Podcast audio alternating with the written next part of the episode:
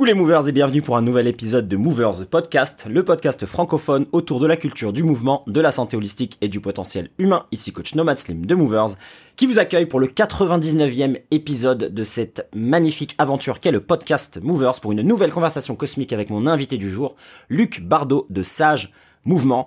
Encore une nouvelle conversation avec un professeur, un passionné, un curieux et un enthousiasme de la pratique du mouvement. On va évidemment explorer les différentes influences comme Ido Portal, Fighting Monkey et d'autres. Et on va euh, plonger dans un des sports qu'on a peu abordé sur ce podcast, qui est le tennis, avec une approche holistique. Oui, Holistic Tennis, c'est également une seconde chaîne Instagram que Luc possède. Et on va parler un peu de du développement de toutes ces qualités intangibles que euh, j'essaye de radoter euh, évidemment dans toutes les formations, que ce soit la coordination, euh, la gestion des distances, des distances pardon, l'équilibre, l'aisance à bouger, la fluidité, le lien avec la respiration, la méditation, le mindset. Et Luc va nous partager un peu comment il entraîne ses athlètes de haut niveau. Et on va évidemment plonger dans, l'intangible, dans le plus mystique. On va parler de la reconnexion à la nature, du pouvoir de l'écriture, du pouvoir de la gratitude. Luc nous partage son approche de la vie, son approche de l'entraînement et sa reconversion professionnelle qui l'invite euh, d'ores et déjà à commencer l'enseignement au mouvement. Il souhaite également apporter une approche holistique, une approche généraliste, englobante, qui adresse toutes les dimensions de l'être et aider avant tous les athlètes, mais pas que, à vraiment reconnecter avec leur corps, redécouvrir les fonctions naturelles, reconnecter avec le sol, mettre un peu plus de jeu, avoir une approche juvénile du développement physique donc évidemment, il a la place sur ce podcast. Euh, une très très belle conversation. Euh, plusieurs outils qu'on a peu abordés sur le podcast. Euh, c'est fait avec beaucoup d'humour, avec bienveillance, avec amour, comme toujours. C'est le 99e épisode déjà, donc je vous remercie tous pour votre fidélité, votre loyauté et pour tous les commentaires et les messages que vous m'envoyez. Ça fait très plaisir. Donc voilà, nouvelle conversation avant le centième épisode. Je l'avais annoncé il y a plusieurs épisodes, un épisode qui va être très très spécial. Donc si ce n'est pas encore le cas, soyez certain de vous abonner, peu importe la plateforme sur laquelle vous écoutez ce podcast ou vous le visionnez, pour ne pas manquer l'épisode 100. J'ai déjà euh, enregistré des épisodes qui nous amènent à l'épisode 108 avec des invités exceptionnels pour tout le mois de décembre pour finir l'année vraiment en beauté.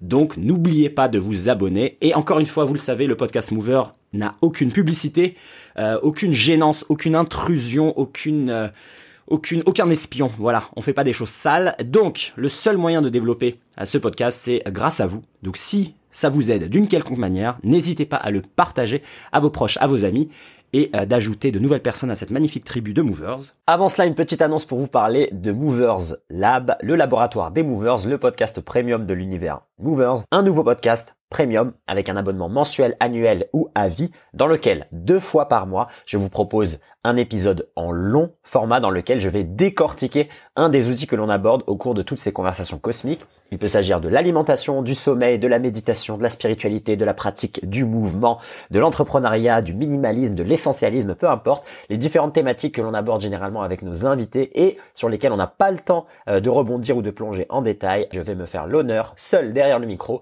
de vous partager un peu mon opinion, la science, les différentes philosophies autour de euh, ces thématiques et comment les ajouter à votre quotidien et les intégrer à votre mode de vie pour que vous puissiez vivre en mouvement. Les conversations cosmiques sont là pour l'inspiration et le laboratoire des movers, c'est pour le passage à l'action. En plus de cela, une section AMA, Ask Me Anything, dans laquelle vous allez pouvoir me poser vos questions et de la même manière, je créerai un épisode pour plonger en détail et vous donner une réponse complète autour de cette question en plus de cela, les retranscriptions écrites pour vous partager tous les outils, tous les liens, tous les livres, tous les blogs, toutes les vidéos YouTube que je mentionne au cours de ces épisodes. Et comme ça, vous allez avoir une réelle boîte à outils pour explorer et exploiter votre potentiel humain. Movers Lab, c'est réellement le podcast pour gagner en autonomie sur toutes les dimensions. Donc n'hésitez pas à cliquer sur le lien dans la description de cet épisode pour vous abonner. Trois formules, un abonnement mensuel à 10 euros par mois, un abonnement annuel ou bien un abonnement à vie qui vous propose évidemment d'autres cadeaux et d'autres surprises, notamment du coaching individuel avec moi, des réductions sur les formations Movers et sur le dojo des Movers. Bref,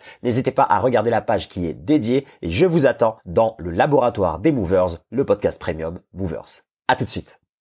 Cet épisode est sponsorisé par Movers Academy, l'académie des movers dans laquelle vous allez pouvoir retrouver toutes les formations en ligne au mouvement, à la mobilité articulaire pour vous aider à gagner en autonomie physique, à retirer les douleurs, les raideurs, les blessures, améliorer vos amplitudes de mouvement et de nouveau retrouver un corps sur lequel vous pouvez compter, capable de bouger librement, sans aucune restriction, que vous comprenez, que vous savez manipuler pour tous les gestes du quotidien, améliorer vos performances athlétiques et profiter de vos activités physiques préférées sans risque de blessure. Movers Academy, c'est la première école de mouvement et de mobilité en ligne et avec le coupon code Movers Podcast, vous bénéficiez de 25% de réduction sur toutes les formations et il y en a pas mal qui sortent ce mois-ci. N'hésitez pas à faire le plein et à de nouveau libérer le potentiel de votre corps. Ne mourrez pas sans découvrir ce que votre corps est réellement capable de faire. Donc rendez-vous dans l'académie Movers. Movers, épisode 99 avec Luc Bardot de Sage Mouvement. C'est parti.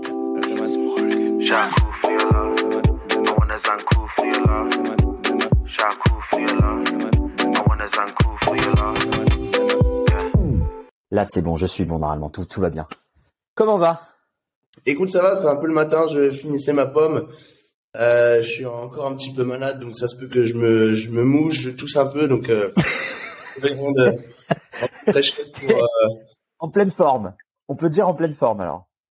Voilà, voilà, c'est ça. Qu'est-ce qui euh, s'est passé là pour un peu de, un peu de rhume ou de je sais pas quoi là? Qu'est-ce que tu as fait récemment pour avoir ça? Euh, Comment ça se fait? Je pense que c'est les. Alors on me dit souvent que c'est pas le froid qui qui fait qu'on est malade, mais c'est euh, c'est plutôt les virus qui traînent. Euh, Non, en fait, bon la manière dont j'approche un peu l'hiver, c'est il commence à faire froid et j'ai pas envie de cueillir tout l'hiver. Donc c'est c'est la période où j'essaie de de m'acclimater un petit peu, de de rester justement en tenue légère et ouais. essayer de faire comprendre à mon corps que c'est lui qui doit bosser un petit peu pour pour l'hiver parce que je me dis aussi que si j'ai froid maintenant, bah, qu'est-ce que ça va être dans un ou deux mois? Donc euh, bah voilà, je pense que euh, le vélo en short, euh, les les euh, la solide. Ça ça ça aide pas, mais c'est pas grave, tu vois.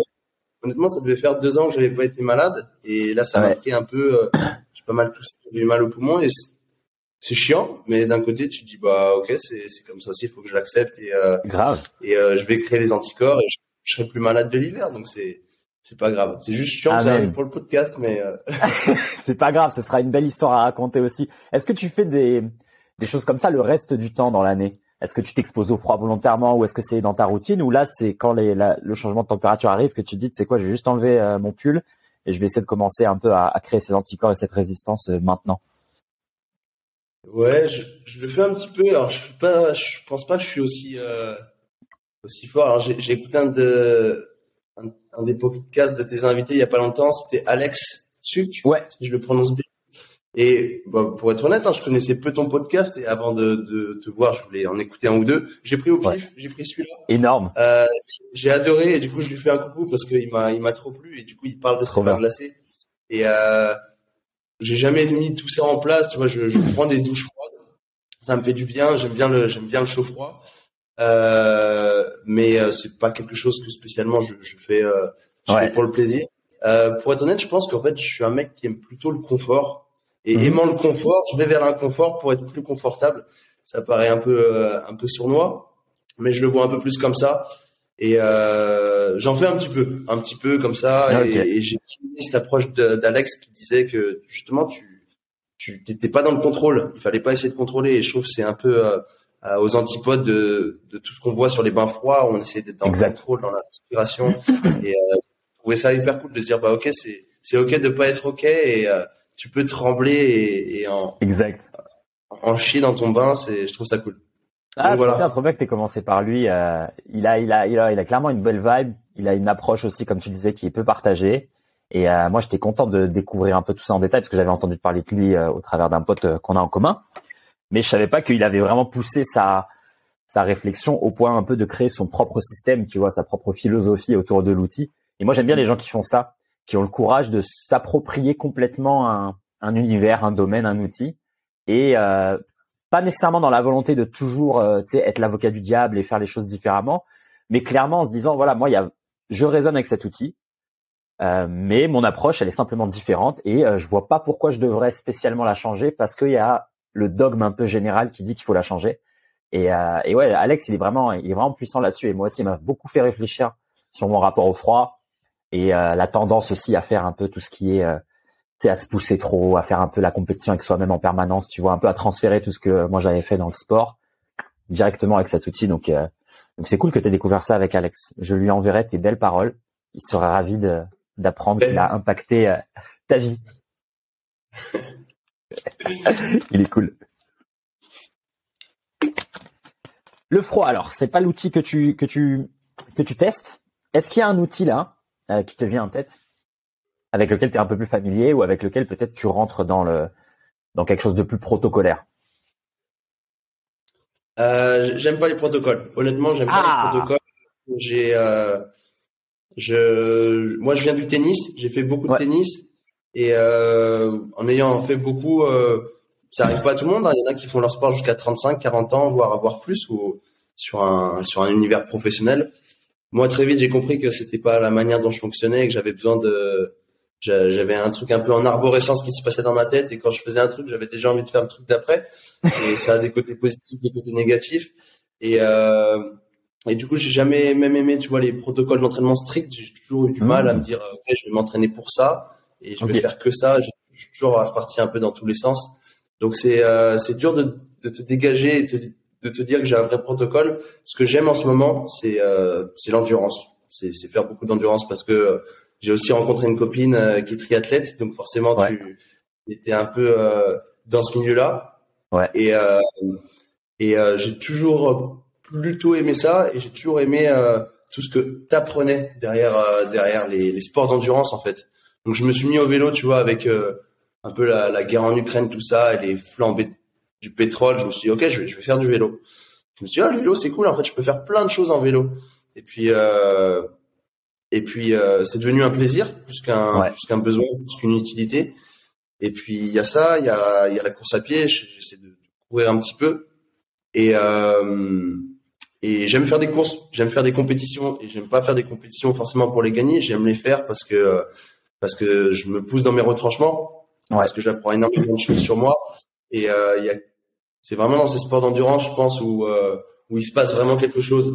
Je pense qu'on hmm. devrait parce que ça permet, comme le froid, en fait, tu permets de d'hyper vite euh, avoir accès à des des fakes émotions. Tu vois, tu, ouais. mimes quelque chose qui arrive et, qui est pas vraiment réel. Et je trouve que l'endurance, c'est un super moyen, pareil, de hyper vite.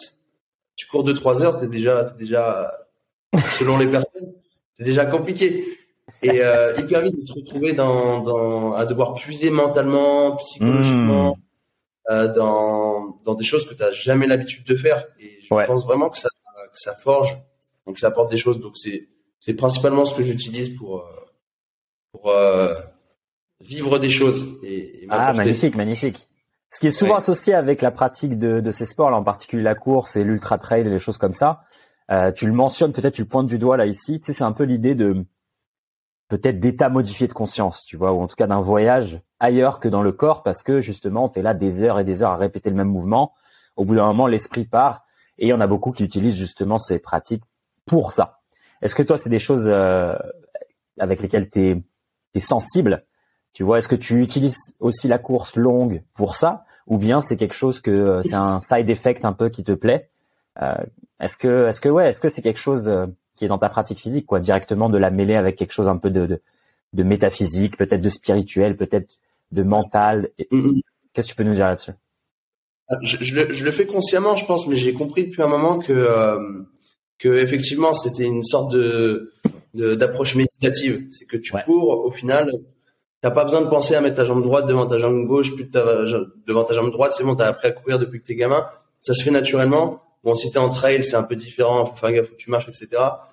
Mais globalement, tu as un mode automatique un peu qui se met en place. Et je pense que c'est pour ça que les gens courent. Euh, c'est pour trouver ce mode automatique. Et, et c'est peut-être le seul moment dans la journée où euh, t'as pas ton cerveau euh, buzzy par euh, d'autres infos, par d'autres parce que en général, quand tu cours, je vois rarement des, des gens qui sont sur Instagram ou qui font autre chose ou qui passent un mmh. call. tu cours juste. Et c'est une excellente opportunité pour plein plein de gens de de, de faire que ça. Et, euh, et, et c'est l'approche que j'aime bien, c'est qu'on parle beaucoup de méditation et c'est très bien, mais pour moi, dans la méditation, c'est toujours une approche où tu es, euh, où es focus. Et, euh, et je pense que les gens ont aussi besoin en ce moment de de, de pas être focus, de ne pas avoir un l'esprit attaché à quelque chose, de pas se concentrer sur quelque chose, parce que ce, ce mode euh, de non focus, euh, c'est lui aussi qui fait naître bah, des, des, pensées, des, où des choses arrivent. Et mine de rien, quand tu es dans la méditation, quand tu dis bah, je pense à rien, ça dépend ce que tu fais, mais bah, tu essaies de penser à rien. Si tu penses à tes respirations, tu accès que là-dessus et tu essaies d'écarter un peu ce qui vient autour. Et, euh, je pense que c'est critique pour notre bien-être un peu mental de mmh. trouver ces moments de focus. Et ils sont hyper rares. Et, et euh, j'avais une, une coach allemande qui m'avait dit à la, durant un visio en fin de journée, OK, est-ce que tu rien fait aujourd'hui? Combien de temps tu rien fait? Et en fait, je te pose la question, tu dis, bah non, peut-être zéro minute. Zéro minute, tu as, tout le temps fait un truc, c'est dingue. Tu t'es pas posé en disant, je fais rien. Je fais rien, et je laisse accueillir les pensées et, euh, et, je profite de ce mode non focus. Et je pense que c'est ça en fait la course à pied et, et c'est c'est side effect comme tu dis que les gens trouvent inconsciemment, c'est que ça leur permet de de voilà de, de mettre le, le, système en place et d'avoir des trucs qui des, des, pensées qui viennent. Je suis sûr que les gens à la fin d'une heure de course, il faudrait leur donner un papier et, et, une feuille. Ils auraient plein de choses à dire, plein de choses à noter. Il y aurait plein de qui auraient émergé. Ah, et, euh, et, et, je pense que tu peux le trouver dans d'autres pratiques, hein, tout ça, mais c'est juste que, que la course à pied s'y prête bien parce que ce mode automatique. Ouais, ouais, ouais tout à fait, tout à fait d'accord. Et, et, je pense que c'est aussi quelque chose qu'on qu'on mentionne peu sur la méditation, comme tu le dis. Il y a toujours un objet en fait vers lequel ta pensée elle va aller. Tu te concentres. Tu vois, moi, il y avait, euh, j'avais aussi, euh, moi, j'aime bien aussi la science, tu vois, avec toutes ces méditations, etc. Ce que dit en savoir plus, c'était sur les études, etc. Et c'est vrai que si tu fais typiquement ce type de méditation le soir, où tu vas te concentrer sur ta respiration, où tu vas te concentrer sur quelque chose, tu vois une visualisation, etc. Euh, sur le papier, ça a l'air intéressant, ça a l'air bénéfique, mais en fait, ça te, ça te ruine ton sommeil parce que justement, tu es en train de vouloir de nouveau activer le cerveau et de nouveau faire fonctionner la machine. Donc c'est un peu euh, contre-intuitif. Tu te dis, ok, je me, je me concentre seulement sur mes respirations, donc j'observe mes pensées, certes, mais en fait le soir, c'est pas ce, qu'il veut, ce que veut ton cerveau. Il veut vraiment genre s'éteindre. Donc en fait, il faut apprendre, comme tu dis, à un peu à lâcher prise et à laisser aller. Et, euh, et c'est vrai que la course, euh, le, le, trail, les sports d'ultra endurance, euh, peut-être les choses aussi, euh, je sais pas, la natation, les trucs comme ça, où tu sais, tu, en fait, tu fais que répéter les mêmes les mêmes mouvements encore et encore jusqu'à que boum, tu décroches et là tu pars. Et, euh, et je suis aussi d'accord avec ce que tu dis sur cette idée que c'est peut-être aussi un, un excellent vecteur pour la créativité. Est-ce que toi récemment, dans une de tes courses, tu as eu un petit moment d'épiphanie? Est-ce qu'il y a une grosse idée là qui a émergé et tu la dois à la pratique physique? Mmh. Ouais, je pense. Et alors, ce serait pas en courant, ce serait en randonnant, parce que je randonne beaucoup. Et je pense pour les mêmes raisons. Et randonner, du coup, c'est c'est décuplé parce que tu randonnes euh, selon ce que tu fais, mais tu peux randonner sur une journée, tu peux randonner sur des jours. Et moi, souvent, j'ai euh, chaque année un trip de deux semaines où je pars tout seul, où euh, j'ai mon portable, mais c'est juste pour dire à ma copine et mes parents que je vais que je vais bien. Et et là, t'as as, as, plein de trucs qui émergent, c'est clair. Et euh, une de, de, mes dernières idées, chose qui m'est venue, cette pratique-là, bah, c'est d'écrire un bouquin. Euh, Incroyable. Parce que euh, t'as as tellement de, de choses qui se passaient que des fois, je devais m'arrêter, je devais poser mon sac. Je prenais une feuille de papier, un crayon et il fallait que j'écrive.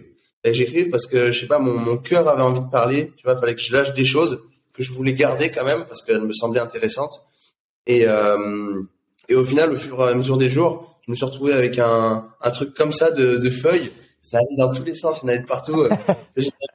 J'étais en rando, t'essayais d'être le plus léger possible et moi j'avais un, un dictionnaire dans, dans, le sac. Les gens, et, euh, et, euh, et voilà, je suis rentré de ce trip-là. Je me suis dit bah en fait, faut que je continue ça, faut que je reste dans cette démarche créative. Il faut pas que, faut pas que je m'arrête. J'ai ouais. fait naître un truc et faut pas le faut pas le pousser. Il y a des, des jours, j'ai pas envie d'écrire, mais euh, ma maman qui écrit beaucoup, qui écrit des bouquins aussi, m'a conseillé, bah, essaye de prendre un stylo 15 minutes par jour, d'écrire. Tu te mets devant la feuille et t'écris. Alors, c'est c'est une approche parce que des fois c'est pas le bon timing. Des fois t'es pas inspiré. Moi j'aime bien faire quand ça vient. C'est prendre la feuille quand j'ai envie. Ouais. Mais euh, mais c'est ultra cool. J'adore. Je, je me suis rendu compte que j'adorais écrire et et j'ai pas j'ai pas une plume comme euh, comme des grands auteurs qui font des romans, mais je pense quand même que tout le monde a des choses à dire et euh, les dire par le, je sais pas si tu as déjà écrit un, un, bouquin, pas moi en tout cas, mais les dire en écrit, je trouve ça, je trouve ça trop chouette. Je trouve ça un excellent moyen de partage qui reste assez authentique en fait. Absolument d'accord. Moi aussi, je suis fan de l'écriture et j'écris, euh, j'écris pour le web, quoi. J'écris en ligne, mais euh, c'est sûr que la prochaine étape, c'est euh, c'est le bouquin physique et, et ouais. Pour les mêmes raisons que toi, je pense aussi que c'est une vraie marque de courage de laisser ses pensées sur du papier à vie tu vois, dans 100 ans, on va pouvoir te lire et on va te dire, voilà, ok, Luc, il pensait ça. Et en fait, c'est avoir le courage d'être euh, en quelque sorte jugé pour l'éternité sur ce que tu as écrit, tu vois, tu peux plus effacer, tu peux plus, tu vois ce que je veux dire. moi, j'ai vraiment ressenti ça presque comme quelque chose d'ultra viril, d'ultra euh, euh, presque plus effrayant que partir en guerre, tu vois. Je me dis, waouh, là, c'est à vie, quoi. Tu vois, nous, on lit des, les Platons, euh, on lit les, les, les Musashi, les, les Tim Ferriss, peu importe. C'est à vie, en fait. Là, c'est terminé. Il peut plus effacer. S'il a fait une erreur, c'est mm-hmm. terminé. Et je trouve ça incroyablement courageux. Et, et, donc, ouais, j'adore cet outil-là. Et c'est dingue que ça a émergé un peu dans un moment justement à l'opposé de ça. Et ce que tu dis, c'est quelque chose euh, auquel j'ai beaucoup réfléchi, j'adorerais avoir ton avis, sur cette idée de l'inspiration versus le travail régulier et on va dire peut-être la pratique de l'écriture. Ce que ta maman te dit, c'est écrire régulièrement, donc quotidiennement, pendant 15 minutes par jour. Sous-entendu également développer la praxis, développer le fait d'écrire, tu vois. Et toi, tu réponds, moi, je préfère attendre que l'inspiration me vienne, etc. Comment alors distinguer le moment où tu as réellement une inspiration et euh, tu, vas la mettre en place de tous les autres moments où en fait c'est ton esprit qui essaie de te convaincre de pas faire la chose? Tu vois, en quelque sorte cette, résistance qu'il y a, qu'on a tous à oh vas-y la flemme aujourd'hui, je le ferai demain. Tu vois. Comment tu arrives à faire la part des choses et euh, est-ce que je sais pas, t'as un, un, secret, mais t'as as une astuce pour pas justement te perdre dans l'idée que en fait euh, tu, tu maintenant tu fais que penser la chose mais en fait tu te mets jamais à écrire quoi. Et donc euh, tu perds ce, la praxis quoi. Tu perds le fait de le faire. Ouais ok c'est hyper intéressant comme question. Euh, je pense qu'il faut laisser un peu de la place la place aux deux parce que des fois il y a des choses qui nécessitent d'être faites en temps et en heure. Genre je sais pas en ce moment je suis en train de construire un, un site internet. Et voilà mon webmaster me dit il faut rédiger du contenu. Il est à côté de moi en fait tu vois il est à côté de moi il me dit bah vas-y rédige, c'est quoi ta philosophie, c'est quoi ton concept?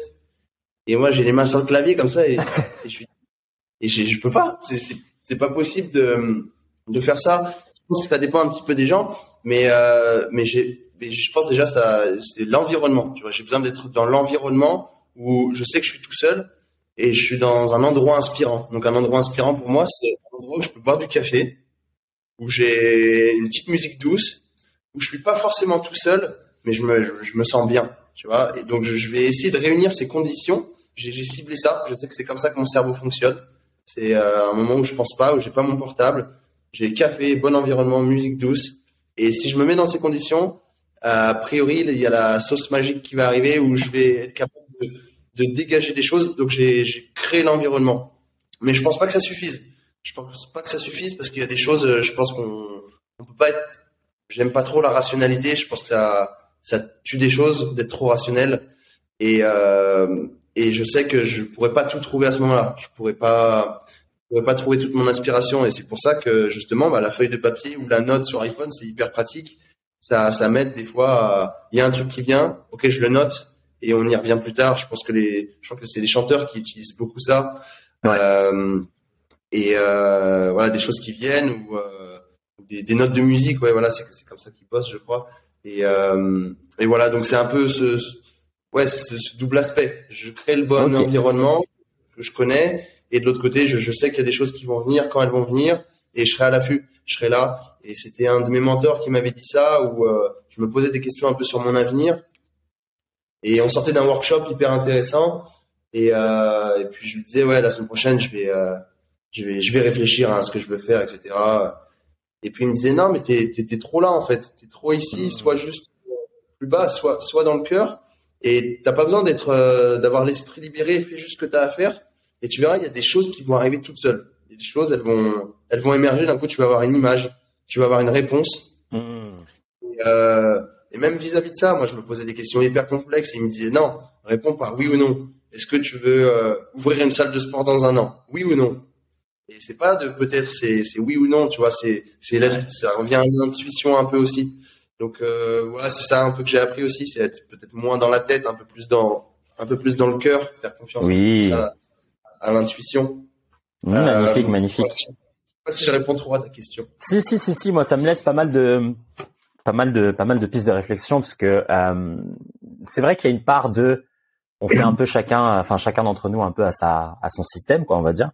Euh, mais c'est vrai qu'il y a pas mal aussi d'auteurs, par exemple, si je reprends le, les, les, les, personnes qui écrivent des gros bouquins, etc., qui ont à la fois ce côté où tous les matins, ils vont de toute façon un peu se forcer à écrire. Tu vois, c'est un rendez-vous qui se donne avec eux-mêmes. De voilà, tous les matins, de 10h à midi, j'écris, peu importe ce qui se passe. Même si au final, sur je sais pas moi 2000 mots qu'ils vont écrire, il y a même pas un paragraphe qu'ils vont récupérer. Tu vois, il y a des fois t'écris pour rien du tout, quoi. Tu vois. Je pense aussi à l'exemple, tu vois, des des, des comédiens, des stand-up comédiennes euh, aux États-Unis, qui en fait passent leur temps à écrire, mais tu vois sur un, je sais pas, sur une tranche de temps peut-être de trois mois, dans tout le brouillard qu'ils auront mis sur le papier, ils vont pouvoir extraire peut-être une seule blague, tu vois, une seule seulement. Et euh... ah attends, on a été coupé. Que se passe-t-il? Je ne te vois plus, Luc. Je sais pas si toi tu me vois, mais moi d'un coup tu as disparu. Donc vas-y, je t'attends. Rafraîchis peut-être. Cette lumière, elle me dégoûte. Ok. Oui, mon solide. Ouais. Tu avais ah, disparu. Je suis... navré. Je suis navré. Non, t'inquiète. Je comprends pas. T'inquiète pas. Le podcast a une réputation. On est toujours dans notre quota. T'en fais pas. Moi, j'ai un quota d'environ 10 coupures par épisode. Donc là, on est à 1 sur 10, on est bien. On est, on a encore 9 tentatives. mais j'ai vu euh, non, mais... C'était très drôle. c'est pas grave, je continue. Je fais mon truc et c'était trop drôle. Exactement. Tiens, moi, moi, t'as disparu. Je continue un peu à raconter mon histoire et tout. Euh, je te jure, je sais pas pourquoi. C'est, hallucinant. Là, bientôt 100 épisodes, deux ans que je suis sur le podcast et je sais pas pourquoi. Tu vois là, pour le coup, les dieux de l'inspiration ne sont pas avec moi. Ils ne me bénissent pas de leur lumière. Je sais pas pourquoi à chaque fois ça coupe. Euh, anyway, justement, je parlais un peu de cette histoire de euh, de cet équilibre à trouver entre voilà se laisser un peu euh, suivre le cœur comme tu le dis et, et attendre un peu l'inspiration tu vois et, et, essayer de, de, passer à l'action quand elle arrive et en même temps euh, ce que beaucoup d'écrivains je pense à J.K. Rowling notamment euh, celle qui a écrit Harry Potter qui a cette pratique régulière de tous les matins deux heures d'écriture obligatoire tu vois et il y a aussi l'exemple un peu de des, des, des stand-up comedians qui justement écrivent en permanence même si je sais pas, sur un espace de trois mois, ils auront écrit, mais, je sais pas, l'équivalent de, milliers et de milliers de pages. Ils vont pouvoir en extraire qu'une seule blague, tu vois, une ou deux blagues, c'est tout. Qui après ils vont répéter dans leur spectacle et tout. Et donc moi en fait c'est ça le, c'était exactement la réflexion d'ailleurs que j'ai euh, cette semaine. C'est ouf que tu parles de ça avec euh, un ami là illustrateur qui est ici, qui lui comprend ces deux choses là et en fait il, il m'a partagé son, son processus, tu vois, de création où il est exactement comme toi, tu vois. Il est à la fois dans cette attente tu vois de, de, de, la muse qui arrive, tu vois, qui lui, qui lui chante à l'oreille ce qu'il devrait dessiner, et en même temps, il dessine 13 heures par jour obligatoirement, tu vois, peu importe ce qui se passe. Mais ce qui fait que ça fait des choses, par exemple, il va bosser trois semaines sur une illustration, et après il va tout effacer quoi d'un coup. Tu sais, il fait boum, j'efface tout. Et je dis mais mec, c'est pas un truc de fou là, t'as bossé trois semaines, 13 heures par jour. Et là, c'est zéro. Et il me dit ouais, c'est normal, ça fait partie du processus, tu vois. Et il a, il a cette patience, tu vois, et cette, cette euh, il a, il sait que ça va venir. Tu vois ce que je veux dire Il a cette foi presque. C'est presque, tu mystique, tu vois. Et euh, et c'est pour ça que là, dans, dans ce que tu me dis, je me dis, ok, est-ce que ça veut dire que Luc, il va devoir se taper des randonnées en forêt euh, à chaque fois qu'il a envie d'écrire, ou bien il y a moyen un peu, de, canaliser ce truc-là, de capturer cette, essence et de la développer au quotidien? Ouais, il y a un dicton que j'aime beaucoup qui dit que la créativité c'est l'intelligence qui a du fun, l'intelligence qui s'amuse. Et euh, je je pense aussi que ça s'entraîne en fait. Hmm. Je, pense sincèrement que ça, que c'est une qualité qui s'entraîne, d'être créatif. Euh, et je crois que tu parlais de J.K. Rowling, elle a eu l'idée d'Harry Potter dans un train, dans, dans, le train en fait qui allait à Poudlard, enfin, dans, dans, dans, cette idée-là. Et c'est là où bam, elle a eu un peu une, une vision. Et après, bah, c'est clair que il y a comme tu dis les deux heures d'écriture chaque jour qui ont qui ont façonné tout ça. Euh, mais voilà, je, je, pense vraiment que ça s'entraîne. Je pense qu'il y a une part dîner aussi. Je pense à, ah, mon associé. Ouais. Je pense à mon associé qui, on peut vivre la même expérience. J'ai, j'ai l'impression que ça, ça fuse, c'est différent dans son cerveau. C'est différent mmh. et, c'est vraiment tout, en, en bien que j'en parle. Où euh, moi, je vais voir, on va, on va nous présenter un exercice. Moi, je vais voir, je vais voir l'exercice, je vais voir les progressions. Je vais voir ça de manière assez cadrée, linéaire. Et lui, il est déjà parti là-bas, là-bas, et il a déjà eu euh, 3000 idées. Et, euh, et je me dis c'est pas possible. Son, son câblage est différent du mien. Parce que euh, on vit les mêmes choses depuis 2-3 ans, on a les mêmes expériences et tout. Et il câble pas possible, c'est pas pareil. Donc Est-ce que tu penses que il y a, y a, justement peut-être ce câblage là qui a été créé dans l'enfance et qui fait qu'il a une paire d'yeux peut-être différente, une lentille différente? Ou est-ce que tu penses que peut-être deux humains avec exactement le même environnement, les mêmes stimulations, auraient potentiellement les, les mêmes idées ou? Ouais, je pense qu'il y a une part euh, de dans l'enfance, une part de, développement dans l'enfance, mhm. de, stimulation qui a peut-être été différente. Donc, je, faut que j'en envoie à mes parents, c'est ça que tu dis. Mais euh, ouais, je pense qu'il y a ça. tu leur remercies pour leurs efforts. ah, une part de génétique. Ouais, c'est ça. Une part de génétique. Ouais, je pense qu'il y a une part de génétique, comme quand on te dit maintenant, bah, le bonheur, bah voilà, as, en fait, t'as une part de génétique aussi. Tu peux pas tout contrôler, a priori, hein, c'est ce qui se dit. Et euh, je, ouais, je, je pense qu'il y a une part de génétique pour tout et pour ça aussi. Mmh, et que le reste, intéressant. De, de, ton environnement et de tes, de tes stimulations, un peu de tout ça. Donc, euh, donc voilà. Et, et puis tu vois, enfin, je, je, te parle de ça. Je, je me compare pas à lui. Je me dis juste, bah, enfin, c'est c'est cool. Je, je, je, le mince, je le, je l'admire pour ça. J'admire sa créativité et je trouve ça cool. Je m'en inspire. Et je, je m'aperçois aussi que ma créativité, elle est aussi dépendante de, alors je te disais de mon environnement, de ce que je lis, de ce que je vois, de ce que je fais. Si je vois un podcast, euh, podcast euh, d'Alex avec toi, bah, ça va m'inspirer des choses. Qu'est-ce qui se passe si tu m'entends Slim, je te vois plus. Qu'est-ce qui se passe? On, va dire que oui. Ah là là, en plein milieu d'une magnifique phrase. À ce rythme-là, on sera peut-être au 10 à la fin du. On sera au 10 à la fin de la minute, là, j'ai peur. Alors attends, je vais essayer, je vais essayer de trouver une solution. Euh, attends, tu sais quoi? Là, je vais mettre pause là-dessus. Je vais changer un réglage et après, je relance. Ok? Ne quitte pas. J'ai une deuxième solution de dernier recours, tu vois, où euh, on va même plus se voir, mais l'enregistrement va tout fonctionner. Donc, je garde, je garde cette botte secrète pour euh, pour la prochaine coupure. D'accord? Là, on est à 2 sur 10. Normalement, on est bon. Dès qu'on passe à 5 sur 10, je vais mettre euh, les choses en place. Ok. Ok, donc là, normalement, on est bon. Tu disais, parler de la créativité et du côté inné ou acquis. Et euh, tu me parlais de, de, ton associé et après tu revenais à toi et tu disais que ta créativité dépendait de. Ah, et après ça. était là. Euh, ok. Non, je disais aussi que je pense que si t'es, on te met dans un désert pendant un an ou dans une forêt pendant un an, ton environnement dictera différemment ta créativité. Tu auras différentes choses qui émergent, mais que dans tous les cas, je pense vraiment que tu as besoin de, de ressources externes euh, c'est-à-dire que j'ai l'impression quand même de ma, que ma créativité vient de mon vécu et que tout peut pas émerger de moi. Euh, même si quand je suis en montagne, j'ai j'ai j'ai d'incroyables choses qui émergent, euh, mais ensuite je les affine. Je rentre chez moi et puis je me dis ok, j'ai écrit un truc là-dessus sur euh, tiens un passage sur l'éducation. Je vais aller fouiller et trouver une source qui va approfondir un peu ce que ce dont ce que j'ai trouvé. Euh, et euh, voilà, ça serait des expériences intéressantes à faire. Mais c'est un peu comme Tarzan. Tarzan qui est dans, dans la forêt et puis qui a pas le qui a pas qui a pas les codes de, de la société, qui a pas le langage, euh, mais il apprend plein d'autres choses. Mais du coup, il voilà, il est créatif d'une autre façon et je pense que je pense que voilà les, les gens qui m'entourent aussi et, tout ce que je peux voir, lire, euh, faire, euh, enfin tout ça, ça, ça, t'influence aussi. L'environnement, je pense, joue une grosse grosse part là dedans. Ouais, ouais, absolument d'accord. Absolument d'accord. Est-ce que tu es familier un peu avec cette idée qu'il y aurait une conscience universelle, collective, à laquelle on, pourrait tous accéder?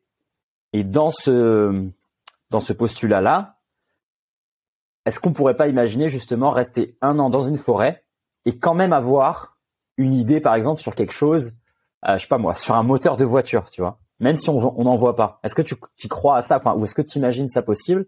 Si on se dit qu'on arrive un peu à, à atteindre un niveau de conscience euh, supérieur dans lequel une sorte de, de, cloud quoi, auquel on aurait tous accès quoi, où il y a en fait dans ce cloud gigantesque, il y a des idées et en fait tout le monde peut accéder à ces idées, tu vois. Parce que c'est vrai qu'on entend souvent par exemple des personnes qui ont la même idée à des endroits différents, dans des cultures différentes, etc. Tu vois.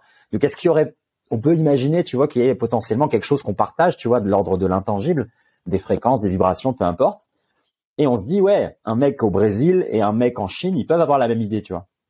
Alors qu'ils ont des backgrounds différents, des langues différentes, etc. Et ils pourraient, je sais pas, avoir la même idée de construire, je sais pas moi, le, ouais, le même moteur d'avion ou le même moteur, tu vois. Donc est-ce que ça, il y a moyen un peu d'accéder à ce truc-là, tu vois? Ouais, ouais. Euh, alors il y a un peu pareil en, en, en amour, je sais plus comment ça s'appelle quand, quand toi tu penses à quelqu'un et là c'est un peu de la réciprocité, mais ça, ça a un nom quand si je pense à toi, euh, tu vas penser aussi à moi. Et, et ça, j'y, mhm. ça, j'y crois beaucoup. Donc je me dis que quand, quand une personne me manque, et eh ben, je lui manque aussi certainement. Donc ça m'incite à aller vers elle. Euh, ouais. Je, je, je, suis d'accord avec ce que tu dis. Je crois qu'il y a, il y a des, des, un peu des, des travaux sur, euh, sur, sur des, des périodes très lointaines, sur euh, l'homo habilis, l'homo erectus, où euh, ils faisaient un peu les mêmes choses au même moment, à des endroits totalement différents, et c'était impossible qu'ils aient une connexion. Absolument. Impossible. Euh, mais après, ce que tu dis, euh, être dans la forêt et avoir l'idée de ce moteur de voiture, je pense que c'est possible que si tu as un lien avec ça. Je suis pas sûr que l'idée peut te, je suis pas sûr que la, la connexion peut se faire avec quelqu'un. C'est juste mon avis. Si, si t'as jamais euh, été touché par ça, si t'en as jamais eu connaissance, hmm. voilà. j'ai peu creusé la question. J'ai peu creusé la question, je t'avoue. Ouais, non, mais c'est, moi je te dis, j'en suis, j'en suis quasiment, euh, quasiment au même point. Et euh, tu vois, moi j'ai souvent vécu dans des îles et à chaque fois je me posais la question, je me dis regarde, c'est logique, tu vois, d'imaginer quelqu'un qui est ici et qui se dise qu'il a envie de construire un bateau, tu vois. Je me dis c'est logique parce qu'en fait, déjà tu vois d'autres îles, il y en a que tu peux accéder à la nage et après en fait, il y a une sorte de je sais pas, une sorte d'instinct, une sorte d'intuition justement où tu te dis ouais, je peux créer quelque chose pour me transporter jusque là-bas, tu vois. Et après quand on mm. observe un peu les constructions de, de, de bateaux et comme tu disais dans différentes civilisations, c'est vrai qu'il y a des similitudes, tu vois, ils ont compris les mêmes choses sur, euh, tu vois, le poids, la poussée d'Archimède, etc., l'eau, etc et le, la forme arrondie, la forme longiligne. Euh, je me dis, ouais, il doit y avoir quelque chose en fait auquel on, on, on a tous accès. Et après, comme tu dis, si t'as pas cette, cette invitation, tu vois, que ce soit l'environnement qui te dise, ok, bah là il y a de l'eau, tu as envie de traverser quelque chose, tu vas construire un bateau, tu vois.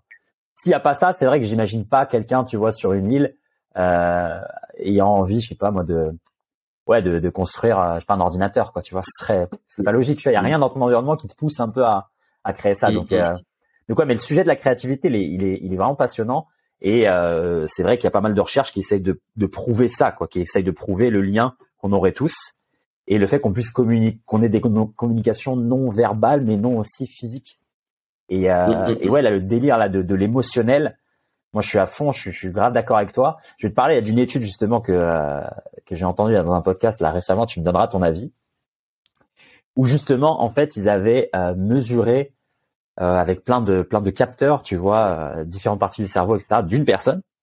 Et euh, dans, je sais plus c'était quoi, c'était une autre salle peut-être dans, dans le dans la même facility, dans le même le même endroit quoi, tu vois, une sorte d'hôpital gigantesque. Eh bien, ils avaient demandé à différentes personnes de penser à la personne qu'on était en train de mesurer. Et en fait, tu vois, il y avait des chercheurs dans les deux salles différentes, complètement séparées. Et dès que le groupe, par exemple, de cinq personnes pensez à la personne. Par exemple, euh, euh, tu leur disais, ouais, pensez, envoyez-lui votre amour ou envoyez-lui euh, la gratitude, quelque chose comme ça, tu vois, genre, ayez, euh, pensez à un souvenir avec cette personne qui soit positif, par exemple. Et bien, en fait, ils enregistraient chez l'autre personne à exactement le même moment une réponse dans son cerveau, tu vois. Et une réponse positive ou après la personne, elle pouvait pas dire que oh là, je, je sens qu'on pense à moi, tu vois, c'est c'est pas de ce niveau-là. Mais en tout cas, il y avait justement un transfert électrique qui se passait quoi. Et euh, moi quand j'ai entendu ça, je me suis dit c'est fou en fait, c'est absolument dingue. Et donc comme tu disais, les, petites choses que nous on ressent des fois, les intuitions, même euh, un peu les intuitions maternelles de là je, sens ce qui se passe avec mon enfant, tu vois, alors qu'il est à des kilomètres. En fait, il y a une réalité euh, physique derrière, sauf qu'on n'arrive pas encore à, à bien l'expliquer, on n'arrive pas à, bien la mesurer, et surtout, je pense qu'on n'arrive pas bien à la traduire. Tu vois, c'est-à-dire que ok, tu as cette information, tu as cette sensation, mais en fait, qu'est-ce que t'en fais, tu vois Tu on a du mal un peu à, à processer cette information, j'ai l'impression. C'est-à-dire que des fois, moi, je me balade dans la rue, ok, je, pense à, je sais pas moi, ma maman ou ma sœur, et je me dis, ah ok, elles doivent potentiellement penser à moi, ou je dois potentiellement pouvoir leur envoyer quelque chose, tu vois. Mais après, euh, je sais pas, j'ai l'impression qu'on est des très mauvais euh, euh, interprètes de ces signaux-là, tu vois. C'est-à-dire qu'on les a et après on n'en fait rien, ou bien on sait pas, on sait pas où, où mettre cette énergie, tu vois. Comme toi, tu disais avec l'écriture, toi, tu as, un message, tu as quelque chose qui vient, boum, ça se traduit dans ton corps et boum, tu as envie de l'écrire, tu vois. Et après, avec le reste, je me demande si on arrivera un jour un peu à, à mieux interpréter ces choses-là et, à pouvoir en faire quelque chose, tu vois, d'utile ou je sais pas. Qu'est-ce que ça t'inspire ouais, Bah, bah je, te rejoins totalement déjà. Euh, j'y crois vraiment. Donc là, on va on va rentrer un peu dans le métaphysique, mais c'est bien aussi. J'y crois vraiment. Après, je, je, je pense que cette part d'inconnu, euh, elle est bien aussi. Moi, je, je, je, suis vraiment content, tu vois, de ne pas avoir forcément les, les réponses aux questions. Euh, c'est du métaphysique, c'est pas quelque chose qu'on voit, donc c'est pas rationnel. Euh, les scientifiques, ils comprendront pas pas vite, pas vite, parce que la, la science est trop rationnelle. Euh, mais donc moi, mon expérience, c'est que je euh, dans dans mes dans mes croyances universelles, je pense qu'il y en a deux. La première, c'est je crois en l'amour. C'est vraiment, je pense la un peu la, la, la religion universelle qui, qui, devrait exister de partout. Et l'autre, c'est euh, je, je suis pas euh, trop à caractère religieux. Je veux pas forcément rentrer dans ce domaine-là, mais euh, j'ai été baptisé et j'ai été amené à me poser la question à un moment de bah, en quoi je crois, qu'est-ce qu'est-ce qui me touche, qu'est-ce qui me touche pas, c'est c'est quoi Dieu?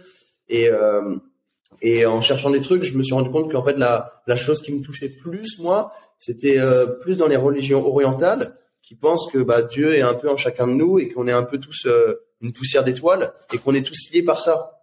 Ah, j'ai peur que c'est coupé encore. J'ai peur que c'est coupé. Non, moi je suis là, je te vois, je t'entends. On est bon. Ça va. Ça va, ça va. N'envoie pas de mauvaises ondes, mon Luc. Laisse. euh, et, et, et, voilà, donc on, on est tous euh, un peu de la, de la même étoile, de la même étoile, de la même poussière, et ce qui pourrait expliquer ce, ce, ce, lien entre nous tous. Voilà, je l'interprète comme ça, et tu vois, j'ai pas trop envie d'aller chercher plus loin. Euh, par contre, comme tu dis, l'interpréter, je pense que c'est hmm. important. Bah, tu, tu sens quelque chose. Je pense qu'il faut, tu penses à ta maman, comme tu disais. Je pense que c'est important de d'aller peut-être dans cette direction, d'aller vers elle, euh, de d'écouter ses intuitions. Euh, Ouais. Ouais, voilà. Voilà mon avis là-dessus. Absolument. Bah écoute, euh, c'est un avis, un avis qui mérite d'être d'être partagé, un avis bien sage, euh, aussi qui résonne avec moi, hein, ayant aussi vécu pas mal d'années là en Asie et étant très sensible à ces philosophies orientales, à ces spiritualités, à ces, à ces religions, et qui euh, peut-être euh, nous sortent un peu de notre modèle à nous euh, en Europe et qui semblent promouvoir, comme tu disais, ce, ce lien en fait les uns avec les autres. Et, euh, et, voilà, sans, sans les comparer, c'est vrai que moi, ça me semble un peu plus agréable déjà au quotidien de se dire, ok, bah si l'autre c'est aussi moi, je vais essayer déjà de, de, me comporter un peu mieux. Je vais essayer aussi d'avoir peut-être un peu d'empathie et, euh, et essayer de, de, ouais, de, de chérir ce lien, même si je le comprends pas, comme tu dis, même si j'arrive pas à le matérialiser, même si je sais pas vraiment pourquoi. Je me dis, je vais essayer de, ouais, d'agir en tout cas de, de manière la plus positive possible. Donc c'est top. Et ça m'invite. La question suivante, toi qui parlais de ça tout à l'heure avec euh, l'idée aussi de vouloir un peu t'extraire justement de temps en temps de cette communauté euh, humaine pour aller dans, dans tes expériences à toi, les randos, etc. et trouver ce lien un peu direct, un peu avec, avec le divin ou avec l'intangible, au travers de l'intuition, au travers peut-être de la spiritualité, peu importe. Euh, quelle est la place alors? Est-ce qu'on devrait peut-être tous avoir quelques petits moments comme ça où on, justement on s'extrait de tout, loin de la famille, loin de, nos amours justement, et on rentre un peu dans une expérience complètement solitaire? Est-ce que tu penses que c'est sain? Est-ce que tu penses qu'on devrait euh, le faire? Est-ce qu'il y a une limite à ça, tu à chercher un peu cette solitude, ce côté être en ermite? Euh, Qu'est-ce que tu peux nous dire là-dessus? Alors, je vais répondre à ta, question juste avant. J'ai adoré ta phrase "l'autre c'est moi". J'aime beaucoup. Euh, bon, mon avis est pas totalement objectif parce que moi j'adore ça, mais euh, en fait, je, je vois des. Je prends l'exemple de mon coloc je sais pas s'il écoutera ce podcast, mais il est, il, est assez malheureux en ce moment. Et euh, je me rends compte qu'en fait, euh, moi, je suis moins disponible parce que j'ai plein de projets, plein de choses à faire. Et euh, il s'ennuie. Il s'ennuie en fait, et il compte sur les autres beaucoup parce qu'il a perdu aussi sa meilleure amie. C'était compliqué. Et il compte sur les autres pour hmm. euh, pour être un peu heureux. Et, euh, et je pense que c'est une des premières choses que ça t'apprend en fait de passer du temps tout seul c'est euh, de ne pas voir la solitude comme euh, c'est c'est pas un, mot très agréable solitude mais c'est voir ça plutôt comme une opportunité d'être avec toi-même je préfère vachement le dire comme ça mm-hmm. et en fait je pense qu'il y a juste plein de gens qui savent pas prendre cette opportunité là et qui voient le fait d'être tout seul vraiment comme quelque chose de, de pas bien. Euh, voilà si on te dit tu fais quoi de ton samedi soir et que tu dis euh, je suis dans mon canapé je vais lire un livre je vais me faire une petite tisane mais les gens ils vont te regarder mais ça va et tout euh, tu si tu veux on se fait une raclette on se fait un truc.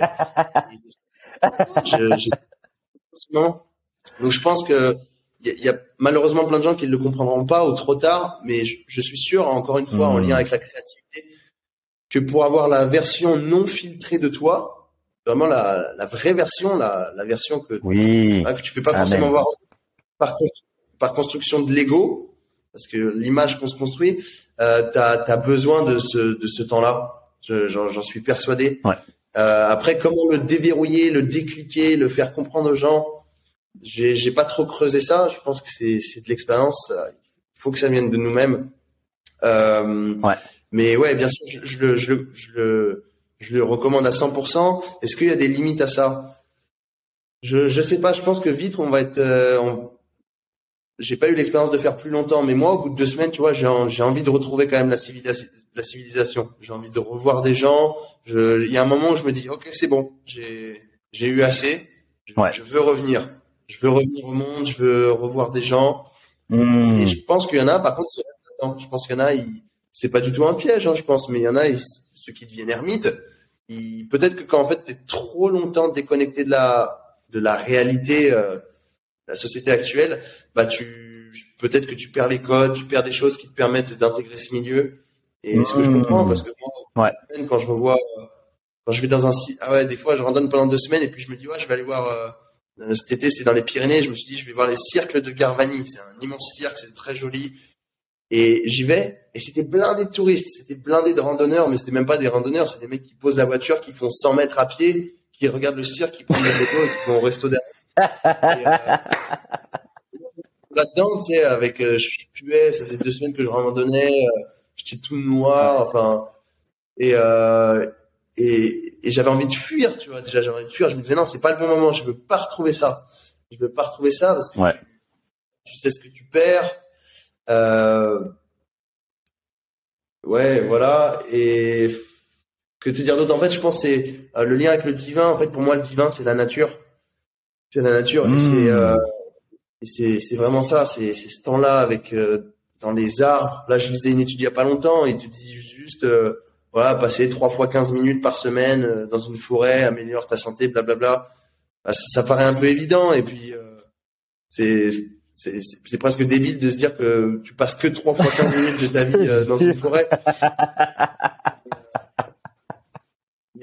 C'est trop ça. Aujourd'hui, on a des études, elles sont débiles. c'est clair. C'est ça. Et tu vois, je suis malade et je sais que la seule chose qui me fait du bien, hier j'étais j'étais mal. Je suis allé faire quoi? Je suis allé avec mon père euh, poser un trou pour planter un arbre et couper des arbres à la hache parce que j'adore ça. Je trouve ça trop cool de, de dehors et je portais des brouettes et je toussais, je, je, je, lâchais la brouette. Tous les trois mètres, je lâchais la brouette parce que j'allais j'ai cru que j'allais m'étouffer. Mais au final, j'ai fait ça pendant quatre heures. Bah, j'étais vidé physiquement parce que mon corps il avait trop de choses à gérer. Mais d'un côté, je respirais beaucoup mieux je respirais mieux, j'avais l'esprit plus libéré, je, je, me sentais beaucoup mieux. Donc euh, c'est et quand t'es malade en général, tu fais quoi? Tu te mets dans ta chambre sous un plaid, euh, Netflix et, euh, et c'est c'est trop loin de ce qu'on est. Donc oui, mmh. oui, je le tout le monde pour se reconnecter à surtout à la nature. Moi, c'est un truc hyper important pour moi, hyper important d'être là. Et quand je vois quatre murs en béton autour de moi, je, je sature. C'est et il y en a qui goûtent jamais à ça. Tu vois, il y en a qui vivent dans la ville, dans la ville toute leur vie et ils connaissent pas, ils, connaissent pas ce que c'est de marcher pieds nus dans, dans une forêt, de tout ça, et, et c'est pas de leur faute, hein. On est là-dedans. Tragique, hein. Mais bien sûr, bien sûr. Mais là, moi, euh, moi, je vis l'extrême euh, opposé. Là, ici, justement, tu vois, à Tokyo, où euh, fois, je faisais la réflexion avec une amie, et je lui disais, mais regarde, là, c'est sûr que là, autour de nous, là, il y a des gens, ils ont jamais mis le pied nu sur un sur de l'herbe. C'est sûr à 100%, tu vois. Parce que ça, c'est une ville qui est ultra bétonnée. Il y a genre deux ou trois parcs. Il n'y a pas un seul arbre, euh, c'est qui est dans ton champ de vision. Euh, tu mais pendant des pendant des jours, tu peux ne voir genre aucun arbre, quoi, tu vois. Et donc c'est sûr, il y a des gens, ils sont nés ici, ils sont ils sont partis à l'école ici, ils ont travaillé ici. C'est sûr, ils ont jamais mis les mains dans la terre, tu vois. Donc tu peux littéralement passer une vie euh, une vie sans ça, quoi, et jamais te rendre compte qu'en fait t'as t'as pas accès à, à potentiellement une expérience de vie bien supérieur, tu vois, en termes de qualité, tu vois. Là, je suis à Tokyo, Tokyo au Japon. Ok. Donc euh, c'est la matrice, c'est la vraie matrice, quoi. C'est euh, c'est ce que tu imagines du ouais d'une cage bétonnée pour les humains, quoi. C'est exactement ça. Euh, après, voilà, il y a évidemment plein de plein de belles choses et plein de bonnes choses, hein. Mais sur le côté environnement, le côté relation à la nature, ici, c'est vraiment c'est ouais c'est c'est une machine à laver, quoi. Tu vois, il y a tu peux tu peux rien, il y a pas il y a pas ouais, il y a pas de verdure, il y a rien quoi. C'est fou. Et même celle qu'il y a, elle est tellement étouffée par des par des immeubles et des gratte-ciels etc. Que ok, tu vois un arbre mais tu as l'impression qu'il est en plastique quoi. Tu as l'impression qu'il est mort. En fait, tu vois, il a pas d'âme. Alors euh, et ça des, fois c'est un peu triste, tu vois. Tu dis ouais, bah là j'en vois un Mais en fait, t'as l'arbre, t'as genre 40 voitures, t'as 40 lumières, néons, il y a, y, y a plein de poussière. Et tu dis, putain, mais en fait, il est en train de mourir, le pauvre, il est tout seul. Et t'arrives même plus à, à connecter, quoi. Tu vois, c'est, c'est comme s'il était posé là, mais ça aurait pu être un décor de cinéma, t'aurais pas prêté attention, quoi. Donc, euh, donc ouais, ça, c'est ultra important, là, cette relation à la nature et, et cette connexion. Et moi aussi, j'invite, j'invite tout le monde à, à, à, y aller et essayer d'avoir des petites expériences, tu vois, surtout les énormes citadins, là. Et en France, par exemple, à Paris, c'est, c'est, c'est le même constat, tu vois. Mais avant de te lancer là sur la nature, il y a quelque chose que tu as dit qui était, qui était très intéressante là sur la solitude, et je voudrais te poser la question suivante. Est-ce que cette idée-là de, de s'extirper momentanément, ponctuellement, périodiquement, euh, après avec, comme tu l'as dit, différentes durées hein, pour chacun des, des, séjours un peu en solitaire, est-ce que tu l'appliques aussi à ta relation amoureuse? Est-ce que tu te, volontairement, tu te sépares euh, d'elle pour après revenir, ou bien tu, euh, pour, pour cette relation-là, tu, tu, tu, fais abstraction de cette, euh, cette règle Ok, bonne question, bonne question. Alors, en fait, le, le, truc avec la solitude, c'est que tu peux être seul sans être seul. Si tu es tout seul, encore une fois, et tu tout le temps sur ton portable, t'es pas tout seul. T'es pas tout seul. Donc, je pense que pour la relation amoureuse, tu peux être loin, mais si tu t'envoies tout le temps des messages, bah c'est comme si tu étais plus dans ce monde de solitude. C'est comme si tu entretenais toujours le lien. Et euh, et, euh, et nous, à un moment, avec ma copine, ça, ça, ça, ça a foiré un peu, ça marchait pas bien parce que moi, c'était un moment où je voulais, je voulais arrêter le portable. J'avais lu plein de trucs, je m'étais décidé, j'ai plus de smartphone, je, j'en, veux plus. Ça, ça me... ah, tu vas me raconter ça après, putain. et euh, j'ai dit à ma copine, bah, je récupère un vieux BlackBerry, je peux pas me racheter un, un, un GSM, là, les Nokia et tout, mais je récupère un vieux portable que j'avais, mais j'ai plus WhatsApp, on discute que par message. Et, euh, et, et, elle, elle l'a super mal interprété. Elle l'a interprété comme, euh, bah, j'ai plus envie de lui parler. Et, euh, et à ce hmm. moment-là, ça, c'était pas fluide. Et puis on, on en a reparlé plus tard. Et j'ai essayé de mieux communiquer parce que c'est toujours ça. Et j'ai essayé de lui, faire comprendre là où j'en étais et que, et que, voilà, pour moi, si on se parlait pas la journée, ça veut pas dire que je pensais pas à elle. Et puis en plus, on a, enfin, je coupais le portable, ça veut pas dire que je coupais notre relation. Je coupais juste ce qui me, ce qui me coupait du monde moi, et que et que j'en avais besoin pour mieux me sentir et donc me sentir mieux dans notre relation aussi. Et, euh, je, je, pense qu'elle l'a bien compris. Et euh, et voilà, il y a des journées qu'on passe euh, sans se parler. Je pense, je pense que c'est très sain, c'est très sain. Et mais on sait qu'on pense l'un à l'autre. Ouais.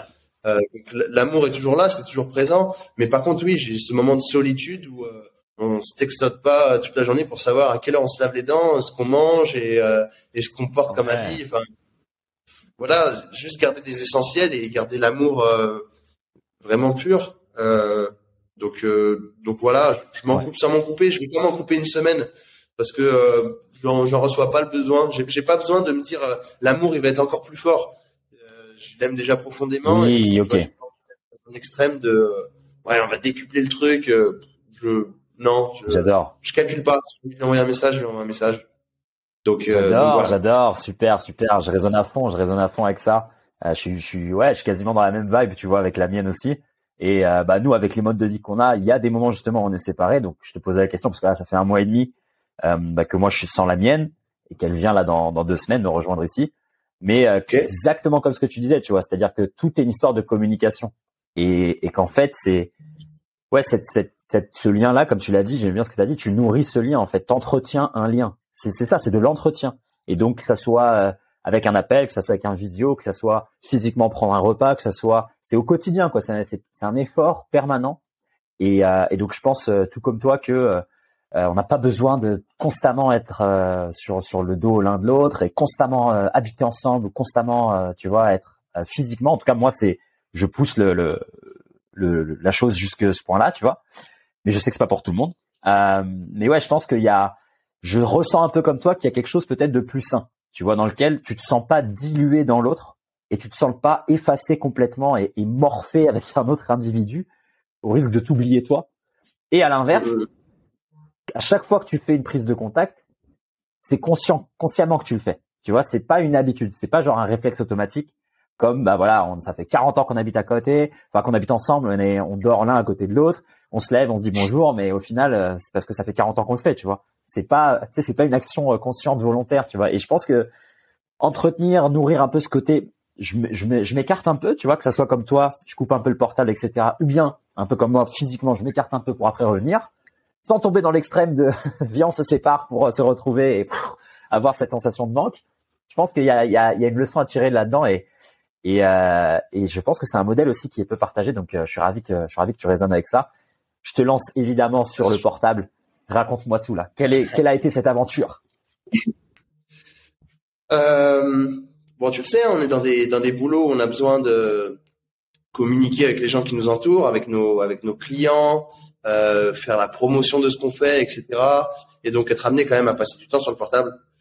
Et euh, moi, je pense que c'est euh, bah, la suite d'un petit trip en montagne, pareil, où je reviens et euh, écuré, tu vois, comme après une soirée où, euh, où t'as trop bu et tu dis non, cet alcool, je le boirai plus jamais. Et bah là, le portable, je pouvais, je pouvais plus le regarder, je pouvais, pouvais plus le toucher, c'était euh, c'était le démon. Je me suis dit ok, je vais je vais quand même euh, creuser un peu le truc, savoir un peu d'où ça vient. Donc j'ai essayé de lire des trucs. Il y a un journal en France que j'aime beaucoup qui s'appelle L'âge de fer c'est des, euh, des, petits rédacteurs, ils font un boulot top et ils avaient sorti un, une édition balance ton smartphone. Euh, Énorme. J'ai d'autres trucs sur internet, je ne saurais plus citer les sources et, euh, et tout m'a ramené vers l'idée de de plus avoir de smartphone. Ah oui, et si un autre élément déclencheur, c'est que j'étais, je cherchais un, un, un bureau de poste, enfin une, une borne pour euh, pour mettre mon courrier. Et j'étais en ville et je je trouvais pas. Tu vois enfin, je n'ai pas cherché très longtemps sûrement. Je prends mon portable pour, euh, bah, du coup, pour me renseigner, pour voir, euh, pour voir où il y avait un bureau de poste. Et là, il me dit, c'est à 10 mètres. Je lève la tête. Le bureau de poste était en face de moi. Et, et, là, et là, je me suis dit, ok, il y a un truc qui va pas. en fait, je, je, me crétinise, je me débilise. Euh, et je pense que ça peut être. C'est ça le problème, c'est que je, voilà, je, je me rendais dépendant d'un outil alors que putain merde, c'était là, j'ai utilisé 1% de ma vision périphérique, je, je, je, le voyais le truc. Et c'est là en fait, je crois c'était ça le vrai déclic où je me suis dit, ouais. je l'utilise pas bien, j'utilise pas bien. Et c'est c'est le problème aussi de ça, c'est qu'en fait c'est un outil formidable le portable, mais c'est juste être. Je pense qu'il faut qu'on soit conscient de qu'est-ce qu'on perd en l'utilisant. Et est-ce qu'on veut les choses Est-ce qu'on veut que ce soit simple Est-ce que quand tu cherches ton chemin, est-ce que c'est Bon, en plus, je suis, je suis tu vois, quand quelqu'un conduit à côté de moi, qui a le GPS, qui se trompe d'une rue, je l'engueule. Je déteste ça. Je déteste perdre du temps au volant. Et, et en fait, euh, c'est débile parce que je me dis, mais c'est pas grave. On n'aurait pas de téléphone, on serait sur une carte. On apprendrait à, on apprendrait à connaître la ville ou le lieu où on est. On perdrait un peu de temps, mais qu'est-ce qu'on ferait en fait? On, voilà, j'aurais, j'aurais appris quelque chose. Et je pense que c'est pour ça que le portable est, est trop mal utilisé. Euh, et puis j'avais hmm. lu plein de trucs l'addiction euh, que, que, ça représente, enfin comment les comment les, les réseaux te manipulent, etc. Enfin, ça me faisait vomir. Euh, la manière dont étaient faits les portables, je suis hyper sensible aussi à, tu vois, à, à l'humain et euh, au fait que les choses soient justes. Et voilà, quand tu sais que ça c'est fait, les portables sont faits dans des peuples ouïghours, des trucs comme ça. Enfin, tu te dis mais en fait c'est c'est pas juste, c'est pas juste. Pourquoi j'ai besoin de m'acheter un, un téléphone par an quand il y en a qui crèvent de faim pour me faire ça ou qui meurent. Enfin, donc je me suis dit ok, j'arrête. C'était un peu ces raisons-là. Et puis euh, bon, très vite, il y a eu un frein. C'est pareil, c'est que les gens, je pouvais plus communiquer avec eux. C'est que j'avais pris mon vieux BlackBerry, mais j'avais plus WhatsApp. Donc en fait, des gens euh, m'envoyaient des messages, je les recevais pas. Et très vite, en fait, ça a été euh, ça a été un souci. Je, je, me rendais compte que pour ma vie pro notamment, ça marchait pas. Et donc, je me suis fait une autre réflexion. Je me suis dit, en fait, couper du téléphone, c'est aussi un moyen. C'est hyper facile, tu vois. J'ai choisi la facilité. J'aurais aussi pu garder mon smartphone mmh. différemment. Je, je, je, vais plus sur tel réseau. J'utilise plus mon GPS. Je n'utilise pas ce qui est nécessaire. Donc, je suis revenu vers ça. Et je me suis dit, je supprime toutes les applis qui me servent à rien, pas à grand chose, qui me débilisent. Et à chaque fois que je le prends, j'essaie, j'essaie vraiment de me dire, est-ce que j'ai besoin de le prendre? Est-ce que c'est nécessaire? Est-ce que je peux pas m'en sortir? M'en sortir sans. Voilà. Donc c'est donc j'ai j'ai un nouveau smartphone et j'en suis triste, mais je le changerai quand il sera mort et j'essaie de vraiment l'utiliser euh, ouais de meilleure manière quoi. De meilleure manière. Voilà un peu ma réflexion. Trop stylé, trop stylé. Bah écoute, tu prêches un convaincu. Hein. Moi, je suis le, je suis le, le, client parfait pour ce genre de discours parce que moi, j'ai un portable. Il a même pas de marque le truc. C'est un truc tout pourri indien que j'ai acheté il y a des années à genre 80 euh, balles, un truc comme ça. Le truc incassable. J'ai euh, WhatsApp. J'ai pas les réseaux sociaux. Euh, j'ai euh, que des cartes SIM, tu sais machin que je dois recharger. Donc bah quand je les recharge pas, bah j'ai pas de j'ai pas de data. Tu vois, j'en ai jamais quasiment. Euh, et donc je dépends, c'est des Wi-Fi gratuits, des cafés, etc. Donc moi en fait j'ai en permanence des, des moments dans ma journée où de toute façon je peux rien faire avec. Donc euh, soit j'écoute de la musique ou des podcasts que j'ai téléchargés en avance. Donc c'est pour de l'instruction quoi, tu vois, de l'éducation. Ou bien j'en fais rien quoi et ça me sert à rien, tu vois. Et aussi le fait tu vois de pas avoir les réseaux, bah tu sais j'ai pas le délire de les photos, les vidéos, les trucs, genre rien quoi, j'en fais rien. J'utilise genre 10% du portable quoi, tu vois ce que je veux dire simplement pour appeler, les WhatsApp, les trucs comme ça, là, faire des rendez-vous, et puis c'est tout, tu vois. Donc euh, avant j'avais les réseaux et, euh, et je me suis rendu compte, je me suis fait un peu cette même réflexion avec toi, que enfin que, que tu nous as partagé aussi, et notamment aussi avec l'impact un peu des réseaux sociaux sur euh, sur la santé mentale qu'on a tous.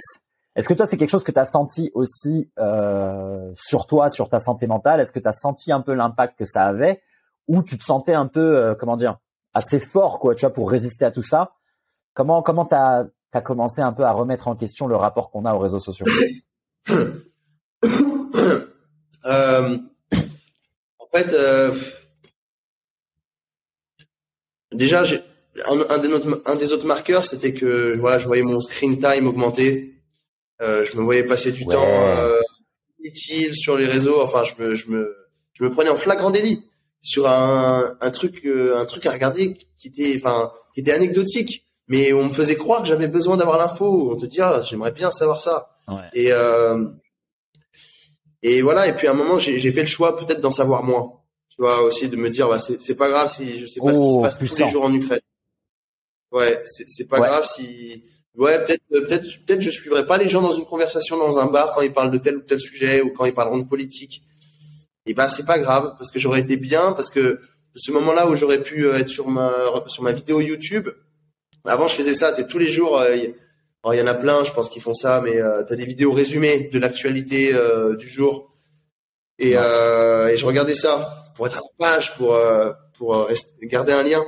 Et, et au final, je me suis dit, bon, j'ai pas vraiment besoin de savoir ça, d'une part. de l'autre, je trouve que la, les, les médias véhiculent un, un, très mauvais message. Et c'est sûr que c'est sûr qu'un un arbre qui tombe fait plus de bruit euh, qu'une forêt qui pousse. Donc c'est plus facile de parler de la guerre en Ukraine que de parler euh, de toutes les belles choses qui se passent dans le monde, même si je... c'est horrible ce qui se passe. Hein. Euh, voilà, faut se rappeler que le tabac fait plus de morts euh, que, que toutes les guerres cumulées dans le monde. Donc je trouve que des fois on n'a pas forcément le. Enfin, tu regardes ça, t'es plombé, quoi. Tu regardes une vidéo de 6 minutes, t'es plombé, t'as passé du temps sur ton portable. Donc, et il faut, faut pas oublier que Steve Jobs a, si on revient à la, à la solitude, en 2008, Steve Jobs a dit la solitude, la solitude n'existe plus. C'est fini. J'invente le smartphone. Plus les jeunes n'auront plus jamais un moment de solitude de leur vie. Et c'est ça. Enfin, c'est un, mec qui attend une seconde dans un hall de gare où tu, tu, tu, te mets à regarder des gens dans la rue. Si tu vois un mec attendre quelque chose, attendre un bus, attendre à la boulangerie, attendre n'importe où, c'est sûr qu'il sort son portable. Tu, tu, peux, tu peux parier avec ah, tes, tes, potes quand tu observes quelqu'un tu, vas le voir. Alors qu'il aurait pu juste contempler. Moi, c'est un truc hyper important, ça aussi, c'est la contemplation. C'est juste être là. Et, euh, et je trouve que c'est c'était un autre problème aussi. C'est des fois, je me retrouvais dans l'attente. Tu t'attends des gens, t'attends et, hmm. et, et en fait, c'est des super moments l'attente pour contempler, pour dire, euh, ouais, je fais rien, je suis là, je regarde tout ce qu'il y a autour de moi. J'ai vu une vidéo, c'était euh, How to drink water. Comment comment boire de l'eau? Bah. Et la fille pendant deux minutes, elle, je sais pas si tu connais cette vidéo. Non, je l'ai pas non, Tu la connais pas? Ouais, et, et, elle te dit bah voilà, prenez le verre et puis fermez les yeux, ressentez euh, le froid du verre et puis collez votre verre aux lèvres. Hmm. Et c'est incroyable. Juste, euh, tu contemples la manière dont tu bois de l'eau pendant deux minutes. Et euh, et voilà. Et en fait, très vite, voilà, sans le smartphone, je me suis retrouvé plus seul. Et donc, ça m'a fait du bien, en résumé. Trop bien, trop bien, trop bien. J'adore, j'adore. Écoute, on a besoin, on a besoin de ce message-là euh, pour les gens aussi qui, qui, consomment là tous ces contenus et toutes ces choses-là. Et euh, après, comme tu l'as dit, nous on est dans une situation particulière où on sait que le le moyen en fait de partager toutes nos connaissances, nos savoirs, il va passer par cet outil-là, mais ça reste un outil. moi, ce que j'essaye de faire aussi en permanence, tu vois, avec mes élèves, c'est de leur dire, hey, c'est pas parce que moi je partage tout ça, le podcast et tout et tout, qu'il faut que tu restes addict à ça. C'est au bout d'un moment, écoute le message aussi, écoute ce qu'on te dit et mets les choses en place dans ta vie.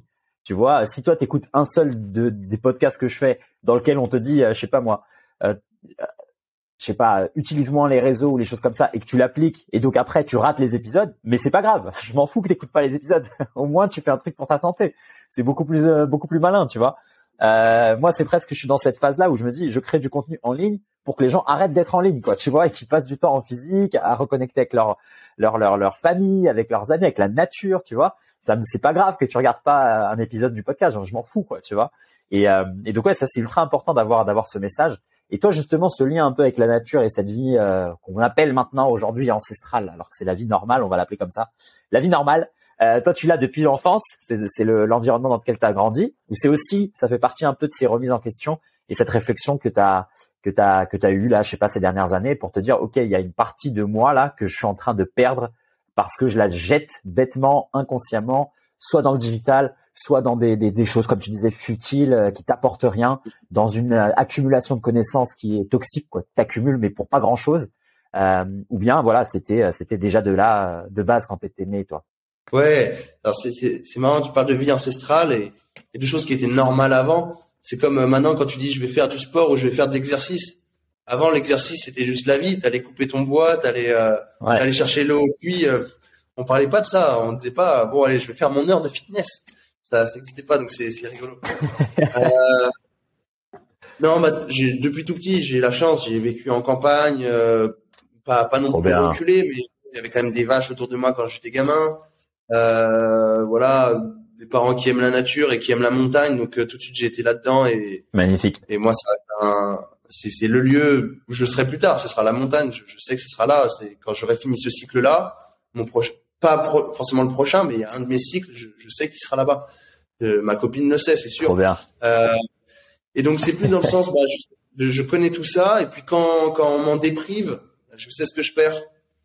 Et c'est oui. beaucoup, c'est beaucoup plus facile. Hein. C'est pour ça que je blâme personne. C'est beaucoup plus facile que quand tu vis à la ville et que t'as jamais goûté à ça, et que même quand tu y vas au début, c'est tu comprends pas forcément, je pense, parce qu'il faut du faut du temps, et t'es pas sensible à ça, donc. Euh, voilà, je, je blâme vraiment personne, mais c'est j'ai eu de la chance, j'ai eu de la chance de vivre dans, dans cet environnement-là et, et d'être dans des conditions, on va dire normales, enfin normales, voilà où il n'y a pas que du hmm. béton.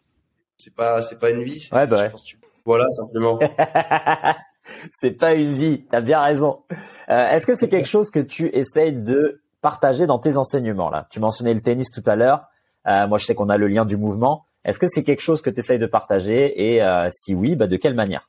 Ouais, alors j'ai, je m'occupe beaucoup de tennisman d'un côté et avec eux on, on, tu vois, on fait des petits événements. On se dit bah voilà, eux c'est des sportifs qui s'orientent vers le haut niveau, donc euh, même si c'est une fois par an, on dit bah ok, on fait une sortie à la montagne, on, fait ça ou euh, ok aujourd'hui on va on va faire une sortie VTT, on va dans la forêt. C'est parti de dose, mais c'est pas grave, ça leur ouvre un petit peu l'esprit et et euh, on peut pas trop en faire non plus. Eux, ils jouent 4 euh, heures par jour au tennis. Mais d'un autre côté, voilà, ils, ils, ont des petites doses et je, je, je, suis content de leur apporter ça. Euh, donc ça, ça c'est un truc. Et, et d'autre part, les, les, autres personnes avec qui je bosse, oui, c'est clair que j'essaie de faire le lien avec la nature. J'essaie aussi de faire le lien avec euh, le fait que bah même si tu vis dans une ville, c'est c'est pas c'est pas perdu. C'est pas perdu parce que tu as souvent la nature juste à côté et, et, la, et la ville aussi, c'est aussi un immense terrain de jeu. Il y a des côtés hyper positifs à la ville. Euh, les pratiques de parcours, c'est exceptionnel. Tu, tu, peux, tu peux vraiment t'amuser en ville et les, les gens ont, perdu ça. Ils voient vraiment la ville avec. Il y a une barrière, faut pas passer derrière parce que sinon c'est dangereux. Mais qu'est-ce que tu peux faire avec cette barrière? Qu'est-ce que tu peux faire avec ces marches d'escalier? Euh, Donc tu peux trouver du, du, du bonheur partout, du jeu partout. Euh, et, et c'est clair que moi, dès que j'en ai l'occasion, j'essaie de faire le lien avec la nature. Et, euh, et bon, là, là, ce que je fais sur la partie mouvement, c'est assez nouveau. Mais sur un, un, moyen terme, je veux que ce soit dans, dans, dans mes outils pédagogiques de pouvoir permettre aux gens d'accéder plus à un milieu naturel. Je sais pas comment. Je sais pas comment, me demande pas. Mais euh, c'est c'est une des missions. Ouais. C'est une des missions des on fait du mouvement, on essaie de reconnecter les gens à l'humain. On peut pas le faire en oubliant cette partie environnementale, en oubliant cette partie de d'où on vient, du sol, de la terre, des arbres. On peut pas oublier ça, c'est pas possible. On peut pas juste être dans une salle, euh, encore une fois entre quatre murs et faire des handstands et des trucs comme ça. Je, c'est cool, ça suffit pas, c'est c'est pas possible. On oublie euh, mmh. l'essentiel. Euh... Magnifique. Ouais, voilà. Magnifique, magnifique. Ben écoute, ça me parle. Euh, ça résonne, ça résonne à fond et je suis d'accord avec toi. Moi aussi, je viens de ce monde-là, physique à la base, tu vois, avant de, avant de faire tout ce que j'ai fait en ligne. Et, euh, c'était fantastique, tu vois, d'avoir des gens euh, t'amuser dans l'herbe, aller dans les parcs, faire les stages, les retraites, les workshops. Et c'était de la folie, quoi. Tu t'es sous le soleil, tout le monde torse nu, ça rigole, ça joue. Tu joues avec les balles, tu fais les handstands, tu fais la locomotion et tout. C'est, c'est vraiment incroyable et c'est, c'est ouais, c'est une expérience qui, qui n'a pas de prix. Et, et comme tu l'as dit, dans la ville, c'est pas du tout une excuse, tu vois. Il y a toujours des parcs, il y a toujours des endroits, il y a toujours des studios, il y a toujours des salles. Il y a toujours moins aussi d'avoir un peu de lumière naturelle, d'avoir une grande baie vitrée. Donc, euh, donc ouais, il y a, je pense que tous les environnements sont, sont favorables à celles et ceux qui s'en donnent les moyens. Et donc même dans la ville, il y a moyen de trouver euh, des petits bouts de, de jeu, de d'amusement et de joie. Et, euh, et là, je, je rebondis un peu sur le tennis. Je sais que il y a le mot holistique euh, dans, qui traîne un peu dans, dans ton entourage. Est-ce que tu peux nous en dire un peu plus? Moi aussi, c'est, c'est du vocabulaire que j'emploie très souvent, mais j'adorerais qu'on prenne l'occasion, là, ici, toi et moi, de, de définir tout ça et euh, essayer de partager euh, cette vision. Quoi. Qu'est-ce que le, qu'est-ce que c'est de voir les choses de manière holistique? Yes, c'est, le moment peut-être de refaire un tout petit peu mon histoire, mais pas du tout pour parler de moi, mais pour te dire d'où m'est venu cette, ce mot, moi. tu m'entends, Luc? Donc, Ouais, je t'entends, ouais. Tu m'entends? Je vais rebooter. Hein, ça ira mieux. Est-ce que tu m'entends, Slim? Là, c'est bon. Tout est bon. Ok, bizarre. Tout est bon. Donc moi, je, c'est, ça a coupé parfaitement à la fin de ma question. On est déjà à la troisième ou quatrième coupure, donc normalement on est bon. Euh, donc tu peux, tu peux répondre euh, parce que moi j'ai pas eu une seule seconde de ta réponse. Donc comme ça, tu reprends à zéro, c'est parfait. Je proposais de, parce que moi ce mot m'est venu un peu de mon expérience, de ce qui m'est arrivé euh, dans ma vie professionnelle. Donc je te proposais de de refaire un petit peu la frame sans sans sans, sans forcément parler de moi. Ok, donc euh, ouais, un cursus un peu euh, universitaire et puis euh, j'étais prépa physique. Je me destinais à ça, je me destinais à bosser avec des joueurs de tennis parce que c'était mon sport depuis euh, plus de dix ans et c'est ce dans quoi j'étais devenu bon. J'avais développé un bon œil. Je sors de ce cursus-là, je vais bosser en Espagne dans une académie pendant un an. Ok. Et voilà, après il y a la période Covid et tout. Je, je rencontre mon associé, mon associé de maintenant à ce moment-là. Et, et en fait, cette, toute cette année en Espagne, je me suis rendu compte que euh, que euh, déjà c'était une académie de tennis, donc moi j'étais préparateur physique, mais les gens sont là pour jouer au tennis, pas pour faire du physique. Donc j'avais un, un, rôle un peu euh, amoindri. Et puis je me suis aussi rendu compte que euh, l'académie, le but c'est de, de, produire des bons joueurs, de les amener euh, à leur objectif, qui est souvent le haut niveau, et qu'en fait il manquait plein de pièces au puzzle. Il manquait plein de choses. Parce qu'ils jouaient au tennis, et du physique, et puis ils rentraient chez eux, et puis ils mangeaient de la merde, et puis euh, ils allaient, etc.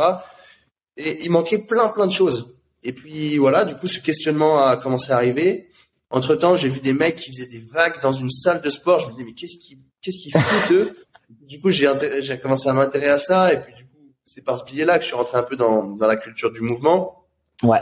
Euh, vient, un mec qui voilà qui faisait ses vagues et je, suis allé le voir. Je lui ai dit mais tu fais quoi? Et puis du coup il m'a dit bah viens faire avec moi. Viens viens bouger. Au lieu de poser des questions et de me regarder bizarre je lui ai dit ok. Ouais. puis j'ai fait des trucs avec lui. Et puis ça m'a ça m'a ouvert une porte. Et puis voilà l'hygiène de vie des joueurs m'a ouvert une porte. Et puis le fait que tu veux aller vers le haut niveau mais t'es juste un, un joueur de tennis. Et et en fait euh, voilà j'ai parlé avec euh, Cédric donc qui est mon associé maintenant et puis on s'est dit ok il, il, manque plein de choses. Il manque plein de choses en fait pour euh, pour, pour aider le joueur à aller vers le niveau. Et, et on s'est dit, bah, en fait, il manque la partie humaine, il manque la partie athlétique. Parce qu'en fait, ils sont bons qu'à une chose, les joueurs de tennis, ils jouent au tennis, comme beaucoup de sportifs de haut niveau. Donc, tu leur fais faire une roulade, ils savent pas faire. Tu leur fais faire euh, du quatre pattes, ils savent pas faire. Et ça me rendait triste. Et euh, c'est là où j'ai commencé à me poser des questions de, bah, il manque quoi en fait à ces personnes pour être certes des bons joueurs, mais aussi des, ah, des, des, personnes euh, des personnes qui auront une vie après après le tennis, même pendant le tennis à côté, qui seront épanouies. Ouais. Et c'est là où j'ai commencé à comprendre qu'en fait, tu, quand tu regardes une, une balle de tennis, si tu veux, bah tu peux voir ce qui a marqué, mais tu vois pas la face du haut, la face des côtés, la face de derrière. Et donc il, il, manquait plein d'angles de vue. Il manquait une vision à 300 degrés. Et, et voilà, ça nous. J'ai compris en fait que ça se définissait sous le sous le nom un peu holistique, qui, qui vient bah voilà, j'aime bien la l'étymologie de ce mot qui vient de holos, donc du grec qui veut dire euh, le tout, l'entier. Et, c'est ça, c'est considérer le même le joueur de tennis comme un tout, comme un entier, comme une personne. Et euh, et, euh, et c'est c'est ça le job, c'est euh, bah lui il est au centre de l'écosystème, mais qu'est-ce qu'il y a tout autour oui. pour, euh, pour avoir une pyramide qui soit déjà la plus large possible pour lui lui permettre d'aller haut dans son sport, mais aussi lui apporter plein d'autres choses. Et c'est là-dedans que je m'épanouis en fait, parce que parce qu'il y a une grosse approche éducative et c'est un mot super important pour moi, l'éducation. Et c'est vraiment le, le, pense qu'il y a un mot à retenir de de moi, c'est c'est ça, c'est ça que j'ai envie de transmettre, c'est des principes éducatifs. Euh, et, et voilà, je pense que ça rime bien avec euh, avec avec holistique. Magnifique. Voilà un petit peu le, voilà ce que magnifique, magnifique. Merci, euh, merci pour ce, ce, récit, pour ce parcours. Euh, avec les différents joueurs avec lesquels tu as pu travailler, que tu as pu aider, que tu as pu éduquer justement, euh, est-ce qu'il y a peut-être euh, une ou deux choses qui, qui ressortent le plus chez eux Qu'est-ce que eux pensent avoir vraiment appris? Y a-t-il eu un, un, vraiment un gros changement de, de, perspective, un changement de paradigme, comme on le dit souvent, au travers de quelle dimension? Est-ce que ça a été sur l'alimentation, la récupération, etc. Est-ce qu'il y a quelque chose qui revient souvent? Et, euh, et est-ce que tu peux nous parler de, de, de cette chose-là? Je pense qu'il revient, c'est euh, c'est euh, le fait qu'ils ont beaucoup plus confiance en leur corps, qu'ils le connaissent beaucoup ah. mieux. Par exemple, ouais. là, on a récupéré euh, il y a un an une, une athlète de 34 ans qui s'est fait les croisés et, wow. Euh, et qui voulait jouer Roland. Enfin, elle veut toujours, hein, c'est toujours d'actualité, mais voilà, elle voulait jouer Roland. Elle avait jamais trop fait de préparation physique. Ce qu'elle avait fait, c'est euh, Ouais, c'est un peu de vitesse, c'est des trucs euh, hyper bateau, un peu un peu par elle-même, et c'est tout. Nous, on la récupère avec un croisé. On s'aperçoit de quoi que c'est euh, que en fait, euh, dès qu'elle sort un peu du, du, sentier battu de ces des choses très linéaires qu'elle peut faire, elle est pas elle est pas forte, elle est pas mobile, elle contrôle rien. Et euh, ah. donc on a commencé à remettre ça. On a commencé à remettre euh, voilà des des roulades, du quatre pattes et, et, et lui faire comprendre que bah son genou euh, il a besoin aussi d'être antifragile là, au bout d'un moment. Donc il a besoin d'explorer ouais. plein de choses. Il a besoin d'être fort dans cette position, mais aussi dans cette position-là. Et le retour qu'elle nous fait, ça fait un peu plus d'un an qu'on travaille. Bah c'est, bah j'ai beaucoup moins peur de faire des choses qui avant me faisaient peur. Ça lui faisait peur de faire une roulade, t'imagines? Elle avait peur de mettre la tête au sol, comme beaucoup de gens. Ils ouais. ont peur du sol. Et, euh, et au final, elle, est, elle a découvert aussi plein d'autres activités parce qu'on en a profité pour aller faire de l'escalade, euh, pour euh, aller faire des randos, des choses comme ça. Et au final, voilà, c'est ça qui ressort, c'est quelqu'un qui se connaît mieux, qui a moins d'appréhension. Et euh, tu vois, on utilise aussi euh, avec avec tous nos joueurs chaque chaque mois, on fait un on fait ce qu'on appelle des holistic sessions. On a un petit ouais. thème, on traite, on traite d'un thème. Euh, ça peut être la communication, ça peut être euh, le contrôle euh, du corps dans l'espace, ça peut être euh, énorme. La enfin des, des, thématiques euh, assez éducatives. Ça, ça, peut être euh, voilà, là on a fait un mois sur self-expression, savoir s'exprimer. Trop bien. Et à chaque fois, notre outil, c'est toujours le, le, sport, le mouvement, ça reste ça, ça reste apprendre en, en faisant. Ouais. Et euh, on essaie toujours d'avoir une démarche qui va de très général jusqu'à très spécifique, dire dans le ouais. spectre de euh, de voilà la communication. Bah tu, en jonglant par exemple en fait qu'est-ce que tu te dis à toi-même? Est-ce que euh, est-ce que en te disant je suis nul ça impacte pas des choses sur euh, ton langage mmh. tes croyances ta réalité? Et donc voilà en fait tout tout est lié on essaie de vraiment leur faire comprendre ce lien entre un truc euh, général un truc spécifique mais ils sont ouais. joueurs tennis donc nous faut faut qu'ils sentent qu'on est là pour ça aussi on est là voilà on on fait pas des roulades pour faire des roulades on on va pas en forêt juste pour faire les clowns on, on leur apporte quelque chose mais ils comprennent beaucoup mieux ce lien entre le développement humain, athlétique, et eux, le joueur qui sont. Ils le comprennent. Et, mmh. et une fois que tu as, leur buy-in, tu as, leur, euh, as leur approbation, qui te font confiance, tu peux leur faire tout et n'importe quoi. Tout et n'importe quoi. Donc, euh, donc ouais, c'est hyper fort, c'est hyper fort, hyper riche, et ça leur ça sort aussi eux leur sentier battu d'une approche ouais. un peu classico-classique, qui est pas forcément mal, hein, de de la prépa physique ou de ce genre de choses. Donc c'est hyper épanouissant. Magnifique, magnifique. Est-ce que tu leur as introduit des outils euh, peut-être plus récents ou en tout cas qui ont été euh, mis, mis au goût du jour récemment, comme la respiration, la méditation, la visualisation et des choses comme ça? Évidemment, ouais, c'est sûr, ouais, ouais.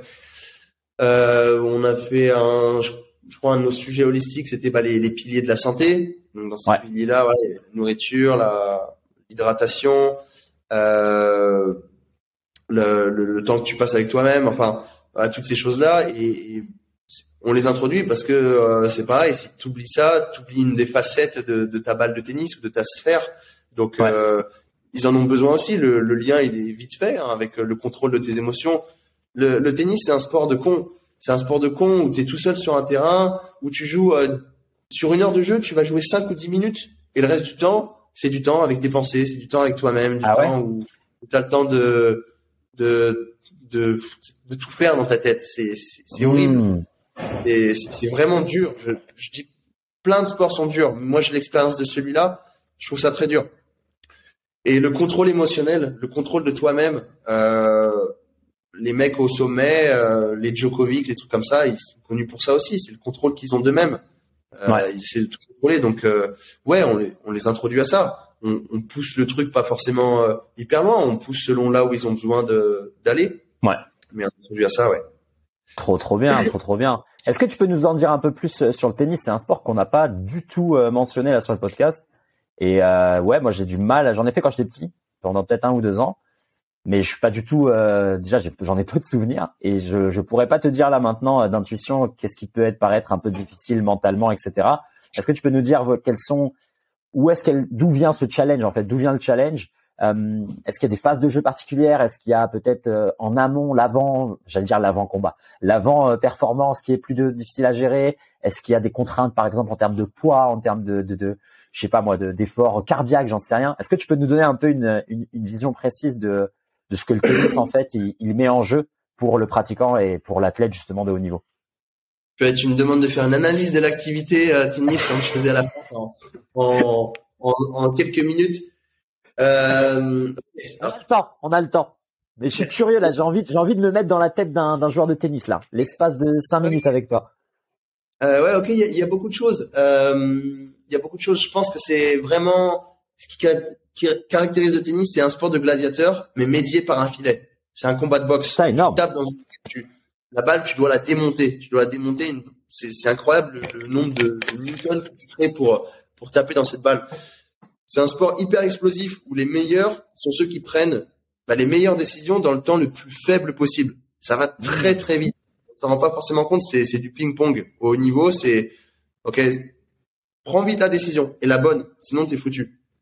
Euh, c'est un sport hyper intéressant en termes de, de coordination parce que tout part du sol et tout arrive à la main.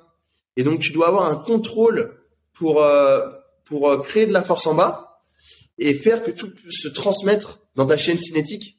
C'est garder un continuum de l'énergie vivante, c'est garder cette énergie vivante pour qu'elle se transmette vraiment bien à ta main et donc à ta raquette. Et tout ça, c'est c'est hyper riche parce que tu as, des notions de contrôle de colonne, de, de stabilité. Euh, c'est beaucoup de... Le sport est comme comme nous, on, on n'est que rotation. Tu marches, c'est de la rotation, c'est des vertèbres qui font ça.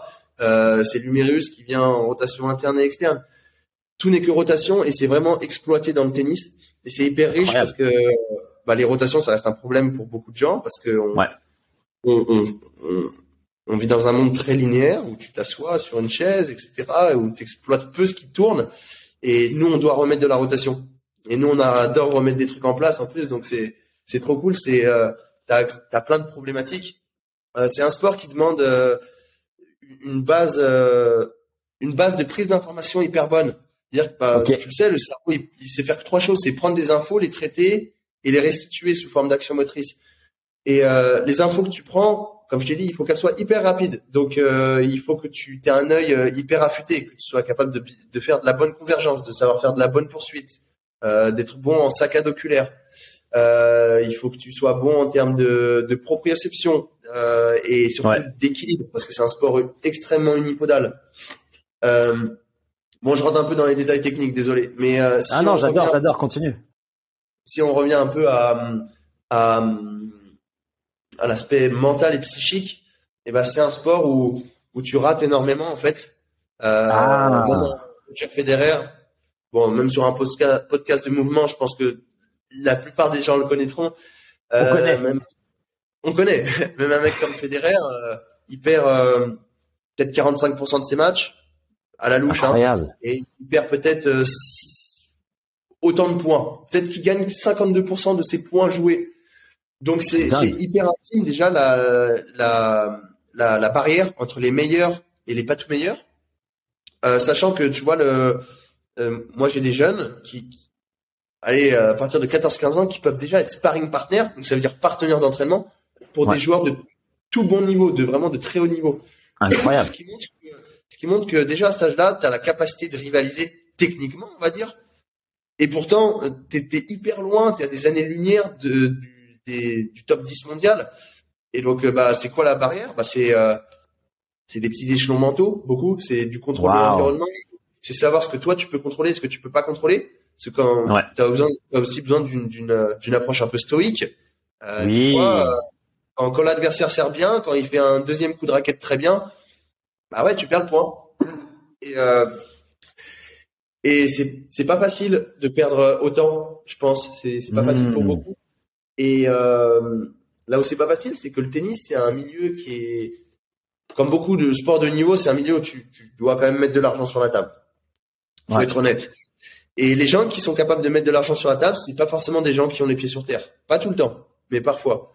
Et, et ces gens-là, du coup, acceptent peu l'échec. Ils acceptent peu de rater. Ils acceptent peu de, de remettre en, en question leur savoir. Et, mmh. c'est dur. C'est dur. Et ça rend encore plus riche, tu vois, notre approche un peu holistique de, de leur faire explorer plein de choses. J'adore, j'adore. Euh, ouais, voilà ce que je peux te dire sur le tennis. C'est, c'est vraiment un sport de sensation où tu dois sentir la balle. C'est pour ça qu'il faut que tu joues beaucoup, beaucoup, beaucoup. On parle euh, de la théorie des 10 000 heures pratiques. Ouais. Pour le coup, c'est un sport où tu dois jouer. Où, euh, tu vois, autant il y a des sports où ça peut être remis en question la quantité de pratique dont tu as besoin. Excuse-moi. Mais, mais un sport comme ça, tu as, vraiment besoin de jouer et, et de perdre beaucoup. Je pense que tu apprends beaucoup. Incroyable. Euh, comme dans tout, hein, l'échec est, extrêmement, extrêmement bon pour, euh, pour savoir ce que tu as fait de mal. Amen. Euh, euh voilà. Magnifique. Waouh, c'est super puissant, mon Luc. Super puissant. Moi, j'ai 10 000 questions là qui me viennent en tête. Je sais même pas par où commencer. Mais je vais rebondir là sur le dernier point parce que je pense que c'est un des points les plus importants.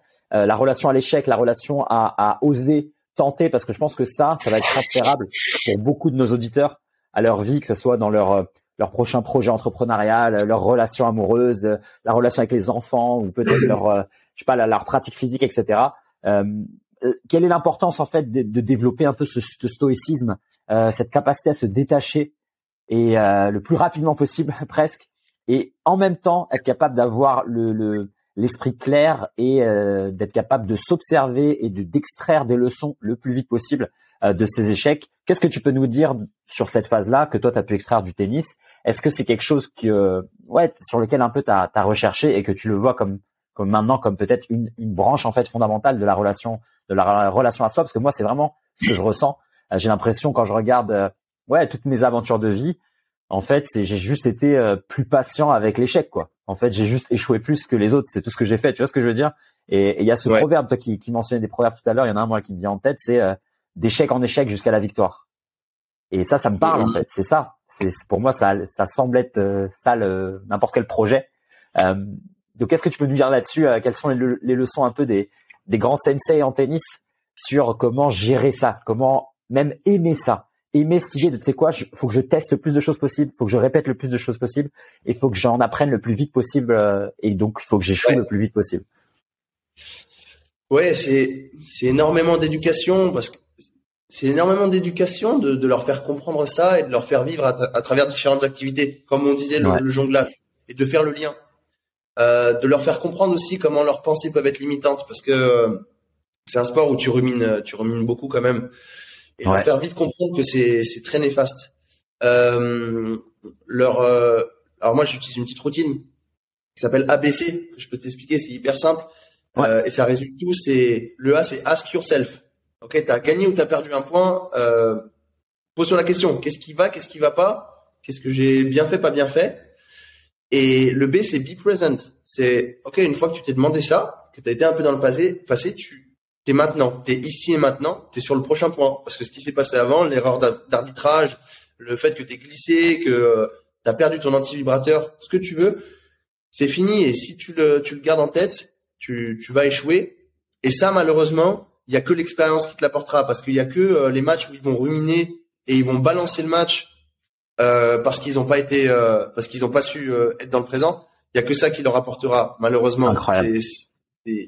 C'est beau de parler, mais je, je, je pense que l'expérience du vécu euh, n'a n'a pas de meilleure, il n'y a pas de meilleure expérience. Et le C, c'est commit.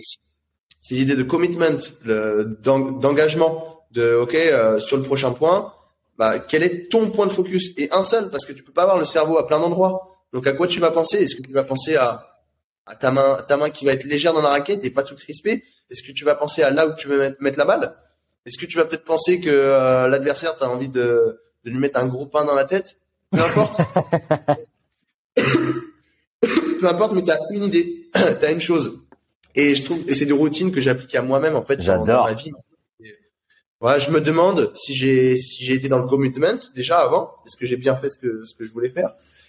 Je suis là et puis après je me dirige vers quelque chose. Et, euh, Amen. Voilà, c'est quelque chose de très simple, mais des fois la simplicité c'est aussi une forme une forme de sophistication, comme disait René Char. Euh... Et De Vinci. Ah, c'est ah, De Vinci alors qu'il disait ça peut-être. De Vinci, ouais. raison. Ça mais ça se trouve, euh, il, il, il l'a aussi dit. Mais moi, je sais que De Vinci l'a dit. Il a pompé. euh, ouais, voilà. C'est ça. J'adore, j'adore ultra puissant, ultra puissant. J'adore cette petite euh, cette petite routine là que, que je vais pouvoir extraire et partager avec les gens là, le, petit ABC. Et justement sur l'idée de commitment, d'engagement, tu mentionnes quelque chose. Je vais essayer de te l'apporter d'une manière à ce que je ne t'influence pas dans ta réponse. Je vais essayer de faire ça. Euh, il y a beaucoup de gens qui disent qu'on est des êtres euh, multitâches, qu'on peut faire plusieurs choses à la fois. Et toi, tu nous dis que non, dans le C, il faut choisir une seule chose et faire qu'une chose. Est-ce que c'est une, euh, c'est un principe que tu appliques au reste de la vie Est-ce que c'est un principe qui est euh, naturel? On parlait tout à l'heure d'ancestral. Euh, et qu'est-ce que tu penses de cette idée du, multitâche? Sommes-nous des êtres multitâches ou bien serait-il préférable pour nous de nous d'apprendre à nous concentrer sur une chose à la fois? Euh, Ok, alors c'est vraiment un avis personnel, hein. mais moi je me sens pas efficace dans le multitâche. Pas du tout, parce que de base, je sais que j'ai un fonctionnement très en arborescence, comme je te disais au début. Et que quand je vais faire quelque chose, je vais peut-être penser à la chose que d'à côté. Attends, mais ça se trouve, c'est des travaux là d'à côté. Hein. C'est ça. C'est ça, c'est ça, c'est ça. Tu m'entends, Slim Yes, je t'entends de nouveau. Ça a coupé parfaitement au bon moment, juste à la fin de ma question sur euh, les choses, le caractère unique ou multitâche. Normalement, on est bon. Je te laisse commencer. Ok. Euh, moi, mon expérience, c'est que de base, comme je te le disais au début, j'ai j'ai l'impression d'avoir un cerveau un peu en arborescence où euh, j'ai vraiment du mal à faire une seule chose. Euh, et et c'est et je le vois comme quelque chose de négatif parce que c'est du de la difficulté aussi à être dans le moment présent peut-être à, à faire quelque chose et de me dire que je pense pas à ce que je vais faire après ou ce que j'ai fait avant ou ce que j'aurais pu faire et, euh, et du coup j'ai j'ai depuis quelques années essayé de d'éliminer ce multitâche pour euh, parce que par rapport à mon fonctionnement, c'était beaucoup plus sain d'être dans une seule tâche, une seule chose, une seule chose et d'être dans l'ici et maintenant. En fait, ça, ça, en revient à ça. Et euh, et je pense que c'est c'est un truc fondamental que que que qu'on fait pas assez, c'est d'être ici et maintenant. Et alors, si on peut dire une multitâche dans le sens oui, je cuisine et j'écoute un podcast de Slim à la fois. Oui, ok, c'est une multitâche. Mais euh, mais je pense que t'as, on a sincèrement besoin de faire une seule chose et euh, ça revient un peu aux routines. Euh, je, quand je fais quelque chose, j'essaye que ce soit vraiment conscient et que ce soit pas trop une routine parce que euh, j'avais lu une, étude, une, une, étude super intéressante là-dessus qui disait que tout ce que tu fais de manière habituelle et en termes de routine, bah, t'as as, l'impression que le temps passe beaucoup plus vite que quelque chose qui n'est pas Absolument. qui n'est pas mentalement et que tu fais pas de manière euh, manière automatique et c'est apparemment pour ça que les enfants ont une l'impression que leur euh, que leur jeunesse est beaucoup plus longue parce qu'ils font rien de manière automatique, parce que tout est nouveau, tout est, euh, mmh. tout est neuronal et, euh, et, et voilà. Et du coup, j'essaie de pas être en mode automatique parce que quand tu fais plusieurs choses, je pense qu'il faut avoir le pilote automatique sur certains, sur certains trucs. Tu peux pas ah. tout faire euh, consciemment. Tu m'entends? Tu as disparu, mon Luc. Là, je t'entends. Là, on est bon. Ok. Ok. Tu m'as, tu m'as perdu il y a longtemps? Non, là, genre il y a, il y a une, une seconde, quoi. Une seconde, une seconde. Ok, ok. Ouais, donc je disais que t'as, voilà, faire plusieurs choses pour moi, c'est pas être dans la conscience, c'est être dans l'inconscience.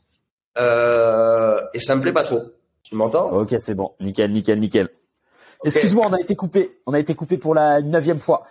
On la septième fois. La septième fois. On va se garder encore trois petites, euh, trois petites points supplémentaires. Euh, tu en étais où, mon Luc? J'en étais. Je, je, disais, ce qui me paraît très important, c'est que et pareil, je sais pas d'où vient ce proverbe. Il me semble crucial. Pourtant, c'est il dit, ou c'est peut-être dans un livre que je l'ai lu, tout le chemin de la vie, c'est de passer de l'inconscience à la conscience et de la peur à l'amour. Alors, si on extrait la deuxième partie, qui est quand même hyper importante, euh, voilà, passer de l'inconscience à la conscience, c'est passer, c'est enlever le mode automatique, c'est sortir des routines. Ouais. Et, et je sais pas faire ça en faisant plein de choses à la fois. Je peux pas être dans le multitâche. Je ne sais pas faire. J'attends des clés, peut-être que je les ai pas, euh, mais c'est la manière dont je vois la chose. J'essaie de faire une chose, une seule chose. Yes. Yes, yes, yes. Bah écoute, euh, je bois tes paroles et j'ai envie quand même de te lancer sur la deuxième partie de ce proverbe parce que ça vaut la peine de s'y attarder. Ouais. Euh, la deuxième partie, c'est c'est que alors je, ça vient pas forcément de moi, mais de réflexions que j'ai pu lire aussi que euh, le problème parfois en, en amour, c'est euh, qu'on a on a des peurs, on a des on a la peur de perdre l'autre, on a la peur de pas être parfait, de, de mal faire les choses.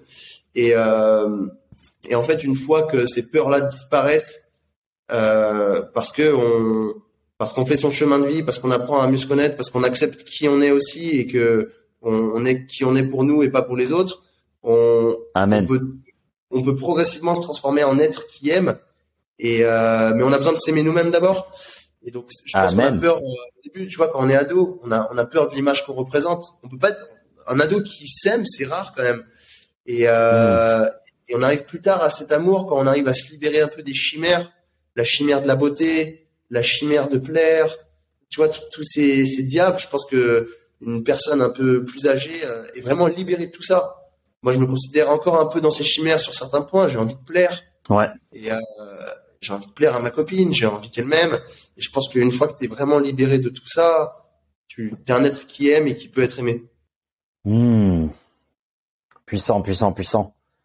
Est-ce que tu peux nous en dire un peu plus, euh, si le cœur t'en dit, euh, sur justement cette chimère, sur ce démon, sur la l'idée de, de, vouloir plaire à, à l'autre, pas nécessairement qu'esthétiquement, mais peut-être on peut aller sur la recherche de validation et les choses comme ça, parce que ce sont des des questionnements que beaucoup de personnes ont et, même moi je le, je le sais en privé, tu vois, je reçois les emails des gens, etc., les commentaires. Donc, euh, qu'est-ce que tu peux nous dire là-dessus? Peut-être partager si tu en as envie ton aventure avec euh, avec ce démon-là, et puis euh, ou sinon des pistes de réflexion pour pour aider les gens aussi à peut-être voilà quelques outils, quelques quelques quelques questions intéressantes à se poser et qui puissent trouver d'autres réponses plutôt que ruminer en permanence les mêmes démons. Ouais. Euh ben, je pense que si on en revient à la créativité, je pense que les, les gens les plus créatifs, c'est ceux qui font ce qu'ils ont envie de faire sans se soucier de la vie des autres. Ouais. Et, euh, et, du coup, ça peut prendre du temps quand même, parce que ça renvoie un petit peu vers. Euh, je pense que tu es vraiment épanoui quand tu fais ce que tu as envie de faire, mais pas basé sur ce que tu as envie que sur ce que les autres ont envie que tu fasses, mais vraiment sur ce que toi tu as envie de faire. Et euh, et j'ai perdu un peu le fil.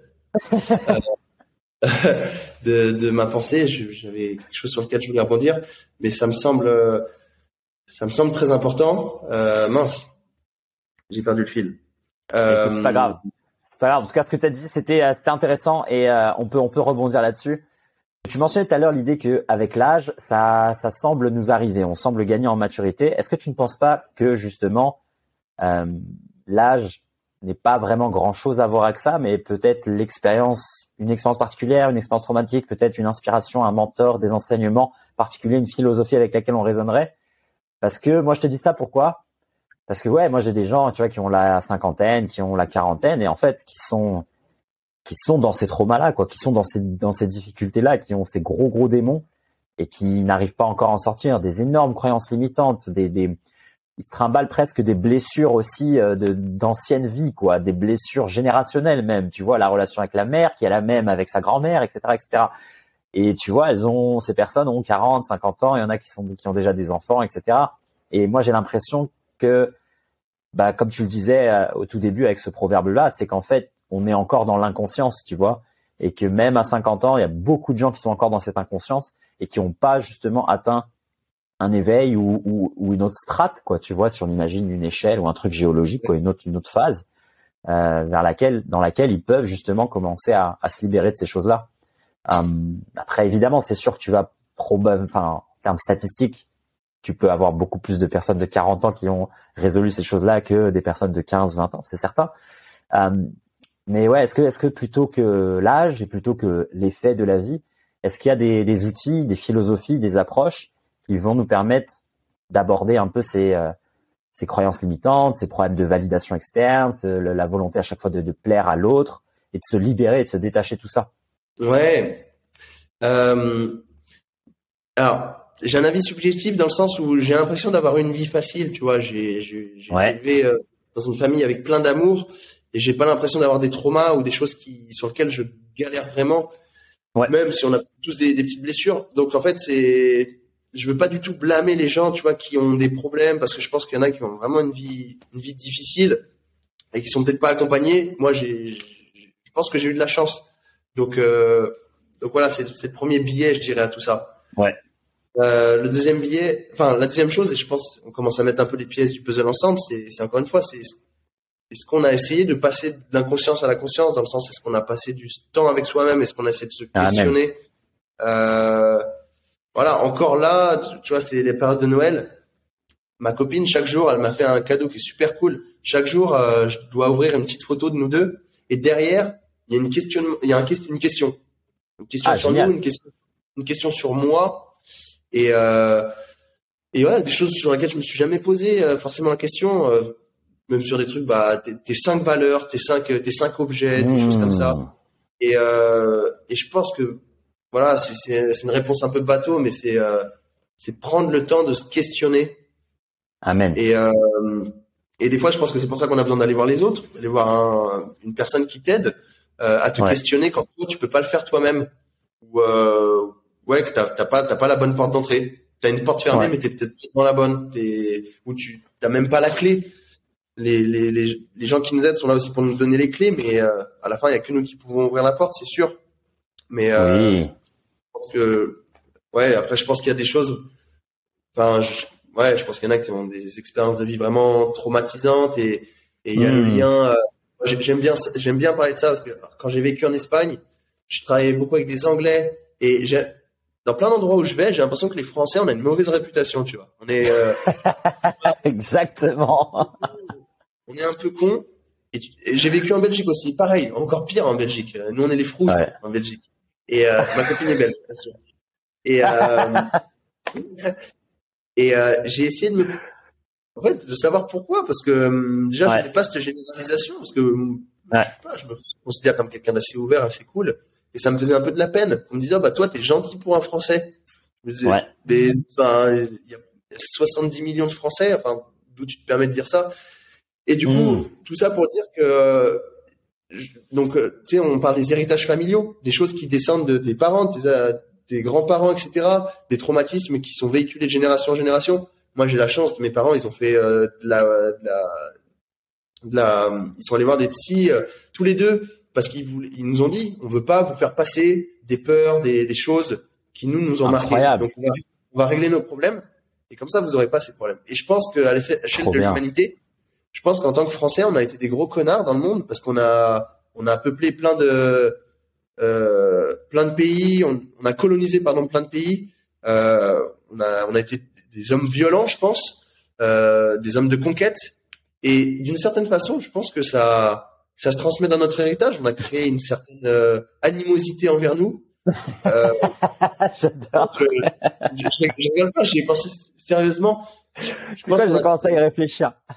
Un conflit, euh, un conflit, je sais pas comment on peut le régler. Il faudrait que 70 millions de Français disent pardon euh, à, tous, les peuples africains qu'on a colonisés, colonisés, etc. Mais je pense qu'il y a un truc. Je pense qu'il y a un truc avec ça. Euh, donc bref, je me suis un peu éloigné de la question, mais euh... non, mais c'est des pistes intéressantes. Là, on a on avait un invité là pour aller dans ton sens qui parlait justement de de charge, de charge un peu charge énergétique, tu vois, négative qui euh, bah, à chaque fois qu'il y a que, tu fais des choses, tu vois, que tu fais tes actions dans, dans, dans la vie, tu vois, à, l'échelle d'un individu, mais à l'échelle peut-être d'un peuple, à l'échelle d'une civilisation entière, en fait, tu crées des charges, tu vois, tu crées des charges qui restent et, euh, et ces charges-là, eh bien, il faut qu'elles aient, elles aient moyen d'être libérées, il faut qu'elles aient moyen d'être transmutées, tu vois, si on prend un peu le vocabulaire alchimiste. Et donc, c'est des choses qui restent. Et donc, nous, on est un peu, on arrive, tu vois, sur Terre, on s'incarne aussi avec des bagages comme ceux-là, tu vois, que ça soit générationnel, que ça soit euh, même euh, localement, tu vois, si tu dans un endroit où il y avait justement beaucoup de guerre, beaucoup de sang, beaucoup de drames, beaucoup de traumatisme, etc. Et bien en fait, tu tu vis un peu dans, dans cette énergie-là, etc. Et, euh, et donc ça, ouais, moi c'est c'est ça, c'est une vision aussi qui euh, qui est intéressante, tu vois, d'avoir, c'est d'ajouter une, une, paire de lentilles nouvelles en fait à ta grille de lecture du monde en disant, tu sais quoi, il y a des choses qui sont dans mon contrôle, il y a des choses qui sont pas dans mon contrôle, il y a des choses dont j'ai hérité. Il y a des choses qui sont juste localement étant né ici ou ayant été élevé ici. Eh bien, il y a des choses ici en particulier qui ont qui ont qui, vont faire émerger certaines choses en moi. Donc euh, non non, c'est c'est c'est intéressant, tu vois, il y a plein de manières de de lire un peu le l'histoire de l'univers et de se dire OK, bah alors maintenant avec sachant tout ça, euh, comme on le disait tout à l'heure, tu vois, ne pas non plus se laisser euh, tomber dans le piège en fait de toujours accumuler des connaissances, mais OK, maintenant j'en sais suffisamment il faut que j'agisse, il faut que j'essaie de me transformer, il faut que j'essaie de changer. Et, euh, et je suis d'accord avec toi sur l'idée, tu vois, du voyage et d'être un meilleur représentant euh, de la France quand tu voyages et, et, aussi essayer de redorer le blason et, et, d'aider les gens à, à peut-être sortir de ces stéréotypes en présentant justement une nouvelle image et en et en étant ouais le, le, le porte-parole de ça. Là, j'ai enregistré un podcast avec un ami justement spécial sur le sujet euh, de la France. Et euh, justement, mhm. on parlait de ce truc-là, on parlait d'à l'étranger, on est toujours mal vu, on a toujours ses réputations, euh, et, euh, et, donc, euh, bah, lui et moi, on partageait cette idée que, ouais, tu vois, moi, j'ai envie d'être, tu vois, le meilleur représentant possible quand je suis à l'étranger, tu vois, d'être le plus généreux, le plus, le plus, comment dire, celui qui s'intègre le mieux, celui qui fait les efforts, etc. Pour aussi, tu vois, changer un peu cette charge négative qui est autour de nous tous, tu vois, cette sorte d'épée là qui, pèse au-dessus de nous tous à chaque fois qu'on prend un avion et qu'on va dans un autre pays. Essayer, tu vois, d'améliorer les choses. Et je pense que par des petites actions comme ça, on peut largement un peu élever le collectif. Donc, donc non, moi je raisonne, je raisonne avec ce que tu dis, et ça m'amène aussi un peu dans cette idée euh, presque spirituelle, tu vois, presque ouais, presque magique en fait de l'expérience de vie humaine, où tu te dis c'est pas que toi, c'est pas un jeu vidéo où tu es tout seul dans le jeu, quoi. Tu vois, les, les autres personnes qui sont là, c'est des vrais gens, et c'est aussi d'autres joueurs, et donc il y a il y a plein de choses à prendre en compte. Il n'y a pas que toi ta petite histoire. Est-ce que tu dirais justement que peut-être grâce à cette approche un peu plus philosophique et spirituelle de de se voir comme faisant partie d'un tout, de quelque chose de plus grand, et d'avoir également, on pourrait réutiliser le mot, euh, une approche ou une vision holistique de, de, de nous dans l'écosystème euh, nature auquel on appartient. Est-ce que tu penses que cette vision-là, elle pourrait aussi nous aider à euh, avancer dans une meilleure direction en, en termes de collectif Tu vois, est-ce que le collectif humain, si on commençait à prendre en compte, tu vois, toutes ces charges, ces héritages et, l'idée qu'on fait partie d'un tout, d'un énorme écosystème et qu'on n'est pas seul à vouloir euh, s'accaparer des petites ressources. Est-ce que tu penses que cette vision, elle, elle nous aiderait à avancer et à élever le collectif? Ouais, c'est clair. 100%, 100% et, et de manière directe comme indirecte, parce que euh, euh, tu vois là, je j'aide beaucoup là une, une, maman ukrainienne avec sa petite fille qui sont là et que je me suis noué d'amitié avec elle. On fait plein de trucs ensemble. Et le message que j'essaye de leur transmettre, c'est bah ok, c'est la merde dans votre pays, mais euh, on est comme on est tous connectés, on a tous quelque chose à voir avec les autres. Bah moi j'ai envie de vous aider, mais vous aussi, il faut, vous on est tous un peu des êtres de lumière et finalement votre bonheur ici va peut-être aider les gens qui sont là-bas, tu vois. Euh, mmh. D'apporter quelque chose à quelqu'un. Alors, je suis revenu sur le plan un peu métaphysique, mais euh, de, de, manière euh, plus pragmatique, euh, c'est clair qu'on est dans une société un, peu trop individualiste et que le collectif réglerait beaucoup de problèmes. Et, et c'est aussi un message que j'essaie d'avoir avec mes sportifs. C'est encore plus dans le tennis, tu es dans un sport individuel, mais comment le collectif peut t'aider à toi à progresser? Ça part de là. Et puis après, comprendre avec avec avec l'humain, mais sortir de ce côté un peu égoïste et et voilà, t'as as une con, tu vas sur le terrain, t'as as une tenue de super héros, enfin une super héros, t'as une t'as une combinaison, tu tu veux détruire un adversaire, tu veux l'écraser, c'est le sport, c'est c'est malheureux, mais c'est comme ça, c'est battre un adversaire. Tu sors du terrain, t'enlèves cette combinaison, t'es plus cette personne, tu veux être dans la collaboration, tu veux être dans dans l'unité de dans une unité et euh, et voilà et honorer ça, honorer le fait qu'on vive ensemble. Euh, Amen. Amen. J'aime beaucoup, j'aime beaucoup. Pour rester dans le méta, dans le cosmique, dans le magique, dans le mystérieux, toi qui sembles avoir aussi ces sensibilités là, est-ce qu'il y a des euh, des expériences particulières que tu as que tu as pu avoir dans ta vie, ça soit des, des je sais pas moi des longues méditations, des retraites spirituelles, l'usage de, plantes médicinales, psychédéliques, peu importe, qui t'ont permis un peu d'atteindre ces ouais ces, ces états un peu différents et potentiellement t'aiguiller vers euh, certaines des, des, compréhensions que tu nous partages aujourd'hui. Alors, euh, étonnamment, j'ai j'ai pas eu, je pense, de mon vécu d'expérience euh, d'expérience euh, ou de connexion qui, qui ne sont pas terre à terre. J'y crois beaucoup. Et pourtant, je suis très pragmatique euh, de base. Euh, mais j'y crois et je sais même pas pourquoi, tu vois, parce que j'ai, aucune preuve. C'est pour ça que je sais pas de convaincre les gens. Mais j'y crois aussi par les, parce que me racontent les gens. Voilà, j'ai, rencontré quelqu'un qui me parlait de sa connexion avec les gens de l'au-delà. Énorme. Et en fait, je suis, je suis qui pour juger euh, si c'est vrai ou pas, tu vois. même un scientifique, c'est qui pour juger? Enfin, et je pense qu'il faut, euh, voilà, on peut, le, Petit Prince, un de mes bouquins préférés. L'essentiel est invisible pour les yeux. Ah, voilà. Tu c'est, voilà, je, je, comprends pas tout. Euh, tout ce qu'on a parlé, bah voilà, comme tu dis, peut-être que je je j'ai pas tout cerné, j'ai pas tout expérimenté. J'y crois juste et je je sais pas pourquoi. Je sais pas de convaincre les gens, mais donc désolé, c'est une réponse un peu un peu sobre et pas très. Non non non. non j'ai des expériences très terre à terre. Ouais. Voilà. est-ce que, est-ce que justement il y a peut-être dans là dans, dans tes expériences de vie futures, tu parlais de prochaine phase tout à l'heure, de prochain prochaine étape de vie. Est-ce qu'il y a une orientation vers euh, l'exploration de ce genre de choses? Est-ce que tu te vois par exemple, je sais pas moi, vivre dans un autre endroit? Est-ce que tu te vois euh, explorer d'autres pratiques? Est-ce que tu te vois peut-être avoir un autre mode de vie? Comment tu, tu, tu, imaginerais une, une prochaine étape? Et est-ce que cette étape, justement, elle serait un peu plus, justement, intangible, beaucoup plus connectée à la nature, par exemple, ou euh, tu vois un rythme de vie plus lent Comment tu vois les choses? Bah, En fait, tu as répondu. as répondu à ma place. Parce que, euh, ouais, je, je, vois les choses comme des cycles et pareil, j'en ai beaucoup parlé avec ma copine parce que euh, je suis dans un cycle où je fais pas les choses pour moi, je fais les choses pour les autres décidé de pas être égoïste. Je suis jeune, j'ai de l'énergie, j'ai envie d'apprendre, j'ai envie d'être dans l'émerveillement, d'être créatif, d'avoir de l'imagination et j'ai envie de le mettre au service des gens. Euh, et c'est pour ça que je sors progressivement du tennis, parce que je me rends compte qu'en fait mon approche euh, et ce que j'ai appris et les outils que j'ai peuvent aider Monsieur et Madame tout le monde. Oui. bien, bien plus que juste des, des joueurs. D'où d'où euh, d'où sage mouvement. Euh, et, euh, et donc voilà, c'est un cycle dédié aux autres. Je sais pas combien de temps il va durer, peut-être quelques années. Et euh, je suis hyper content de ce que je fais maintenant. Et puis, j'accepte aussi que dans un moment, je ferai quelque chose de totalement différent parce que j'en aurai envie.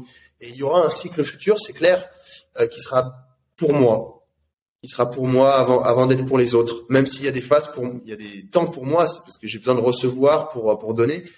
Ouais. Mais c'est pas la priorité. Et il y a un moment où ce sera là vraiment là où j'ai envie de vivre et pas là où je dois vivre parce que c'est pour les gens. Euh, voilà, il y aura ce que ce que j'ai envie de faire, euh, les, les quêtes que j'ai envie d'accomplir. Voilà, j'ai j'ai des quêtes en fait, j'ai des listes. Euh, il y a une quête, donc j'ai donné des noms en fait de genre il y en a une c'est la Gandhi Quest, c'est toutes les choses relatives un peu à, à la sagesse. J'ai un truc c'est la James Bond Quest qui est relative à tous les J'adore etc. Il y en a six comme ça. Et là, je suis plus dans la Elon Musk Quest, tu vois, accomplir des choses d'un point de vue pro. Euh, c'est celle du moment. Euh, et, et, dans la Gandhi Quest, ouais, j'ai envie de m'isoler, j'ai envie d'aller peut-être au Tibet plusieurs mois, j'ai envie d'être dans le silence, j'ai envie d'arrêter de parler parce qu'en plus je parle trop et je pense que je dis trop de choses inutiles parfois. Donc euh, j'ai envie de voir ce que ça fait, d'être encore plus internalisé et euh, ouais, voilà. Donc j'ai une idée claire, ouais, de, de ces prochains cycles. Mais j'en parle pas forcément parce que j'ai pas envie de blesser les gens autour de moi. J'ai, vois, c'est pas le but non plus. Bah, je suis là maintenant, et je serai plus là plus tard. Et en plus, c'est pas vrai. C'est un équilibre. Là, l'équilibre, il est dans un sens plutôt que dans l'autre. Après, il sera un peu contrebalancé, mais je serai, voilà, je, je crois vraiment en l'équilibre. Donc les cycles resteront équilibrés. Je crois pas trop aux extrêmes. Amen. Eh ben écoute, de sages paroles, euh, mon Luc. Là, c'est parfait pour euh, pour conclure l'épisode et de t'emmener dans la dernière phase du podcast, si tu le veux bien, dans laquelle je pose cinq questions à tous les invités. Ce sont les mêmes questions et ça permet aux gens, aux auditeurs et aux visionneurs de récupérer des outils un peu plus pratiques, justement plus terre à terre, pour les aider eux aussi à à, à optimiser leur potentiel humain et à s'aventurer dans dans des directions que les invités soit recommandent, soit euh, des directions que qui ont permis à nos invités de s'élever. Et donc, j'aimerais récupérer ces outils euh, aujourd'hui avec toi. Est-ce que tu es prêt pour ces petites questions en rapid fire? Je vais, vas-y, je vais essayer. Première question. Si tu n'avais qu'un seul livre à offrir, quel serait ce livre et pourquoi? Ah, c'est dur. Euh, alors, comme j'ai déjà cité Le Petit Prince tout à l'heure, il va pas compter, mais je suis content d'avoir cité.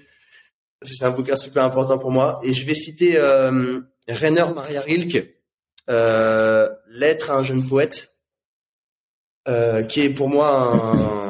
J'adore les beaux mots, j'adore ce qui est beau, et euh, c'est tout ce qui est beau. En fait, c'est un échange entre ce, ce, ce, cet écrivain autrichien et un jeune poète qui demande des conseils.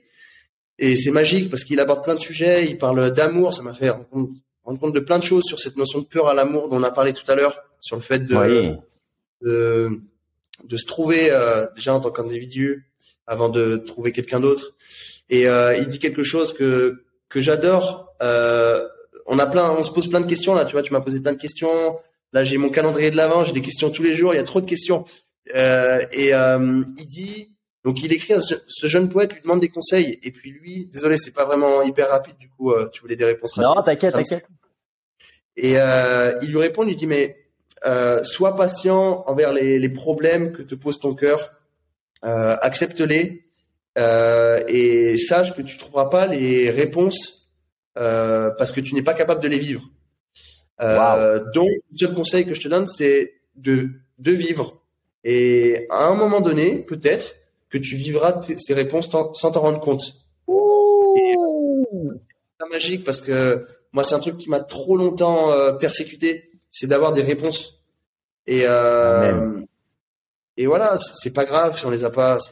Elles viendront et au pire elles viendront pas, on les aura pas et voilà.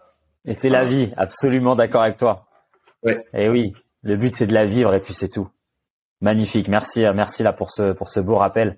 Euh, deuxième question et je vais prendre cette occasion pour changer l'ordre des questions, donc euh, les auditeurs fidèles euh, comprendront. Question un peu plus légère.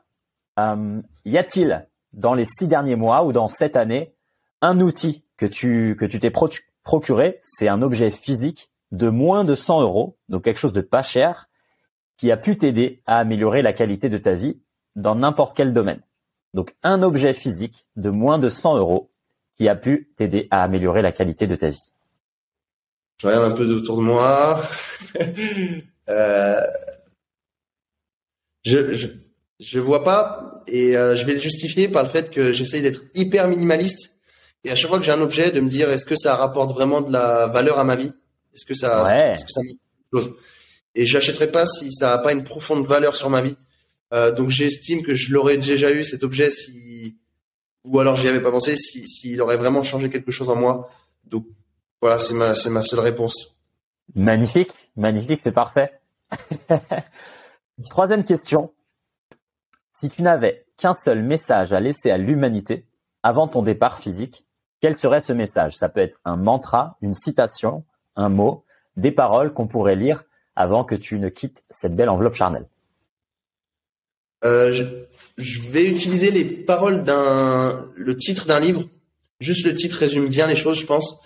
Euh, qui dit aimer les gens et utiliser les choses, et surtout pas l'inverse. Utiliser les gens et aimer les choses ça revient à cette notion de fondamentale de, de quoi tu as besoin dans ta vie. Euh, ça revient à la notion qu'aujourd'hui, euh, beaucoup de gens sont attirés. Tu m'entends, Slim? Parfait, ouais. Ouais, que, que, beaucoup de gens sont attirés par euh, l'appât du gain, qu'on est dans une société très scientifique où on prime le progrès et, euh, et l'avancement euh, dans une dans un monde quand même fini avec des ressources finies et pas infinies.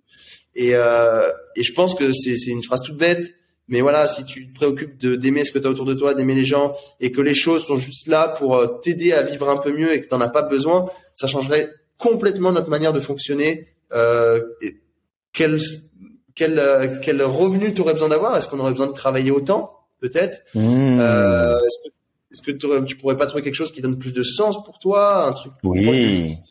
etc. Euh, donc euh, voilà, de cette phrase, je pense qu'on peut en découler plein de choses. Ce serait ça. Magnifique, magnifique, très très puissant. Troisième question, ainsi un peu plus légère. Si tu pouvais te téléporter dans un autre pays à une autre époque, quel serait ce pays et quelle serait cette époque? Euh, Ça serait, ça serait l'Andalousie parce que c'est là où j'ai vécu et j'ai été amoureux de ces paysages. Et euh, l'époque, ce serait juste à, à, un moment où il y a juste un peu moins de technologie, pas besoin que ce soit très loin. Euh, pas l'époque des grandes maladies espagnoles non plus, et je sais plus exactement quand c'est, donc je sais pas date. Mais euh, un endroit où euh, c'est très euh, dépaysant, où c'est sauvage, où tu as des villages blancs partout, et euh, ouais, pas besoin d'époque, c'est c'est inconditionnel. Magnifique, magnifique. Quatrième question. Euh, cinquième question, pardon. Je crois qu'on est déjà à cinq. Ouais, cinquième question. Ta routine matinale parfaite dans un monde idéal. Euh... Ouais, ok. Euh, me lever et boire de l'eau. J'ai besoin de, de ça. C'est, ça m'appelle dès le matin. Boire, euh, faire une activité physique de tout genre, euh, tout genre, mais si possible un truc euh, où je me mets un peu dans le rouge quand même, même si c'est sur pas longtemps, juste pour réveiller mon corps. Ouais. Euh, avoir une douche avec des alternances chaud-froid parce que je trouve que c'est un bon moyen de, tu vois, de prendre ta vie en main. T'es sur le chaud et là tu tournes au froid volontairement. Puis tu reviens sur le chaud et tu reviens sur le froid et ça fait des à-coups et, euh, et voilà pour montrer que tu prends en main ta journée. Euh, Puis prendre un, un café en lisant dans un endroit inspirant, comme je t'ai parlé tout à l'heure. Ouais. Définir mes, mes buts de la journée, où est-ce que j'ai envie d'arriver, euh, parce qu'à la fin de la journée, il y aura un jour de plus en moins. Donc c'est quand même emmerdant. Donc euh, faire en sorte que ce jour en moins euh, m'ait apporté quelque chose. Donc voilà, définir. Où est-ce, quel Luc je veux être ce soir. Magnifique. Et voilà, après je suis prêt pour ma journée, je pense. Génial, génial, génial. Pour celles et ceux qui ont apprécié tout ce qu'on a dit aujourd'hui et qui voudraient en savoir plus et en apprendre plus sur toi et ton travail, quel serait le meilleur moyen de te contacter? Et moi, je rajouterai ça à la page du site qui te sera dédié. Ouais, alors l'idée c'est que ouais, je suis en transition douce vers quand même euh, quelque chose qui s'éloigne un peu du tennis. On n'a pas forcément trop parlé, mais qui va s'appeler Sage Mouvement, S-A-J-E Mouvement. Donc il y a le site sagemouvement.com qui qui est en, qui va qui va arriver là. Je pense avant que tu sortes le podcast. Euh, Je et sur, rapide. Insta- sur Instagram, il y a il y a holi- holistique-tennis euh, ou euh, Sage Mouvement tout attaché aussi et euh, sur les deux trucs on, on trouve un peu de de, de ce qu'on fait. euh, voilà, c'est facilement voilà. Génial. Est-ce que tu veux nous parler rapidement là de, enfin rapidement, non ou pas, hein, prends tout ton temps, de Sage Mouvement pour qu'on conclue euh, et qu'on soit, euh, je serai à l'avant-garde avant même que le site soit produit, j'aurai déjà les informations et je pourrai envoyer des gens vers euh, vers toi. Ouais, l'idée elle est toute bête, c'est euh, ok, on aide le joueur de, de tennis sur euh, cet aspect à 360. Est-ce qu'on peut pas aider d'autres gens à vivre euh, Yes. Alors du coup, en supprimant la, la partie peut-être sportive de haut niveau, est-ce qu'on peut pas euh, euh, aider les gens, voilà, à vivre mieux? Donc, euh, donc bah l'outil du mouvement est, est pour moi euh, top en fait, top parce que Yes. euh, ça englobe plein de choses. Tu peux toucher à plein de disciplines et en même temps faire passer des messages éducatifs parce que ça reste ça qui est important pour nous, c'est donner plus de liberté, avoir un corps plus intelligent, euh, comprendre des choses. Euh, donc je, suis- je, je suis pas, je suis pas un idoportal. Je, suis- je suis pas fort en, en quoi que ce soit. J'ai- J'aime juste tout. J'ai plus de choses à transmettre qu'à faire voir. Euh, mais euh, mais mais voilà, ce sera ça le but, c'est de d'aller au contact des gens, de créer des séances de mouvement sur Lyon principalement, euh, mais aussi toucher peut-être des, des entreprises, parce qu'en entreprise, voilà, quel lien tu peux faire entre entre le mouvement et, et ton travail, entre, le sens que tu donnes à ton corps et à ton travail aussi. Il y a, y a énormément de connexions. Le, le corps, le cerveau peut marcher que si le corps marche bien. Euh, Amen. Donc le voilà, on commence à travailler avec des écoles, tu vois, où on aide des instituts à comprendre, euh, à faire des routines de brain gym, à, à parler un peu de réflexes archaïques, euh, voilà, à aider les les, les instituts à faire à comprendre voilà ce que comment marche un enfant et pourquoi là il peut pas écrire, pourquoi il peut pas apprendre, pourquoi il peut pas oui, pourquoi il peut il peut pas faire tout ça, pourquoi il peut pas lire correctement? Et donc euh, voilà, c'est toujours utiliser le mouvement, cet outil hyper puissant. Et là, j'englobe tout. J'essaie de pas. Voilà, j'aime j'aime le mot mouvement et à la fois je trouve qu'il c'est assez connoté sur des choses en particulier. Exactement.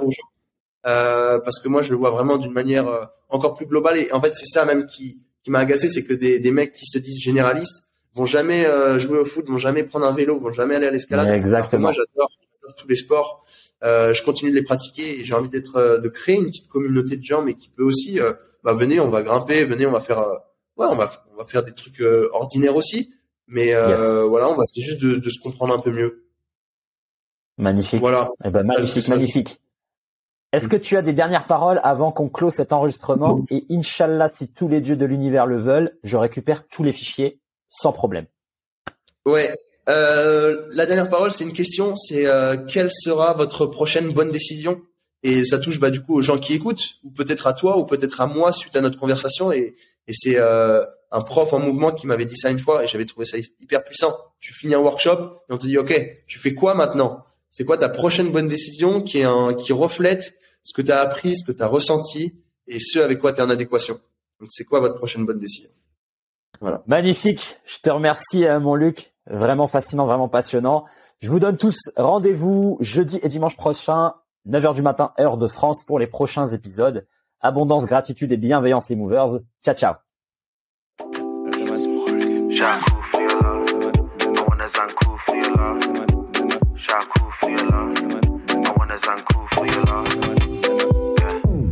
Oui les movers, une magnifique conversation cosmique. Comme d'habitude pour retrouver toutes les ressources, tous les liens, tous les ouvrages, toutes les modalités d'entraînement, toutes les philosophies, bref, tout ce qu'on partage sur cet épisode, n'hésitez pas à aller sur la page qui est dédiée à notre invité sur le site. Vous allez pouvoir trouver le lien dans la description.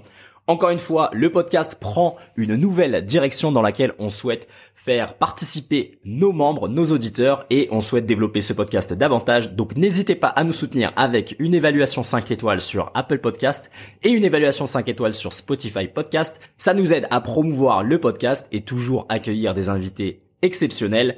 N'hésitez pas également à faire une donation pour nous aider, Sophie et moi qui travaillons d'arrache-pied sur ce podcast. Encore une fois, on accueille également une nouvelle section en début d'épisode réservée aux sponsors. Donc si vous avez un service ou un produit dans la santé, n'hésitez pas à nous contacter et on sera ravi de promouvoir vos services et vos produits à notre audience. N'hésitez pas, le lien est dans la description pour en apprendre un peu plus sur comment devenir un sponsor du podcast Movers. Une dernière chose, le meilleur moyen de soutenir ce podcast est de le partager à vos amis et à vos proches. Donc si vous pensez que ce podcast vous aide d'une quelconque manière, qu'il vous aide à penser différemment, à euh, découvrir de nouvelles méthodes d'entraînement, à découvrir de nouveaux invités, à vous intéresser à différents sujets, parfois tabous, parfois annexes, à étendre euh, vos connaissances et vos compétences, n'hésitez pas à le communiquer à vos proches. Le meilleur moyen de partager ce podcast, c'est réellement le bouche à oreille. Donc n'hésitez pas à partager le lien à vos amis sur WhatsApp, sur Messenger, peu importe. Si vous souhaitez discuter avec l'invité du jour et puis continuer la conversation, n'hésitez pas à rejoindre la communauté des Movers, notre réseau social privé. Vous avez également moyen de télécharger notre application sur Android et iOS. Donc n'hésitez pas, les liens sont dans la description. Rejoignez-nous, c'est gratuit. On peut discuter, échanger et approfondir nos connaissances tous ensemble. Encore une fois, un immense merci euh, pour votre écoute, pour votre attention et pour tout le soutien que vous nous envoyez. Abondance, gratitude et bienveillance les movers. Ciao ciao.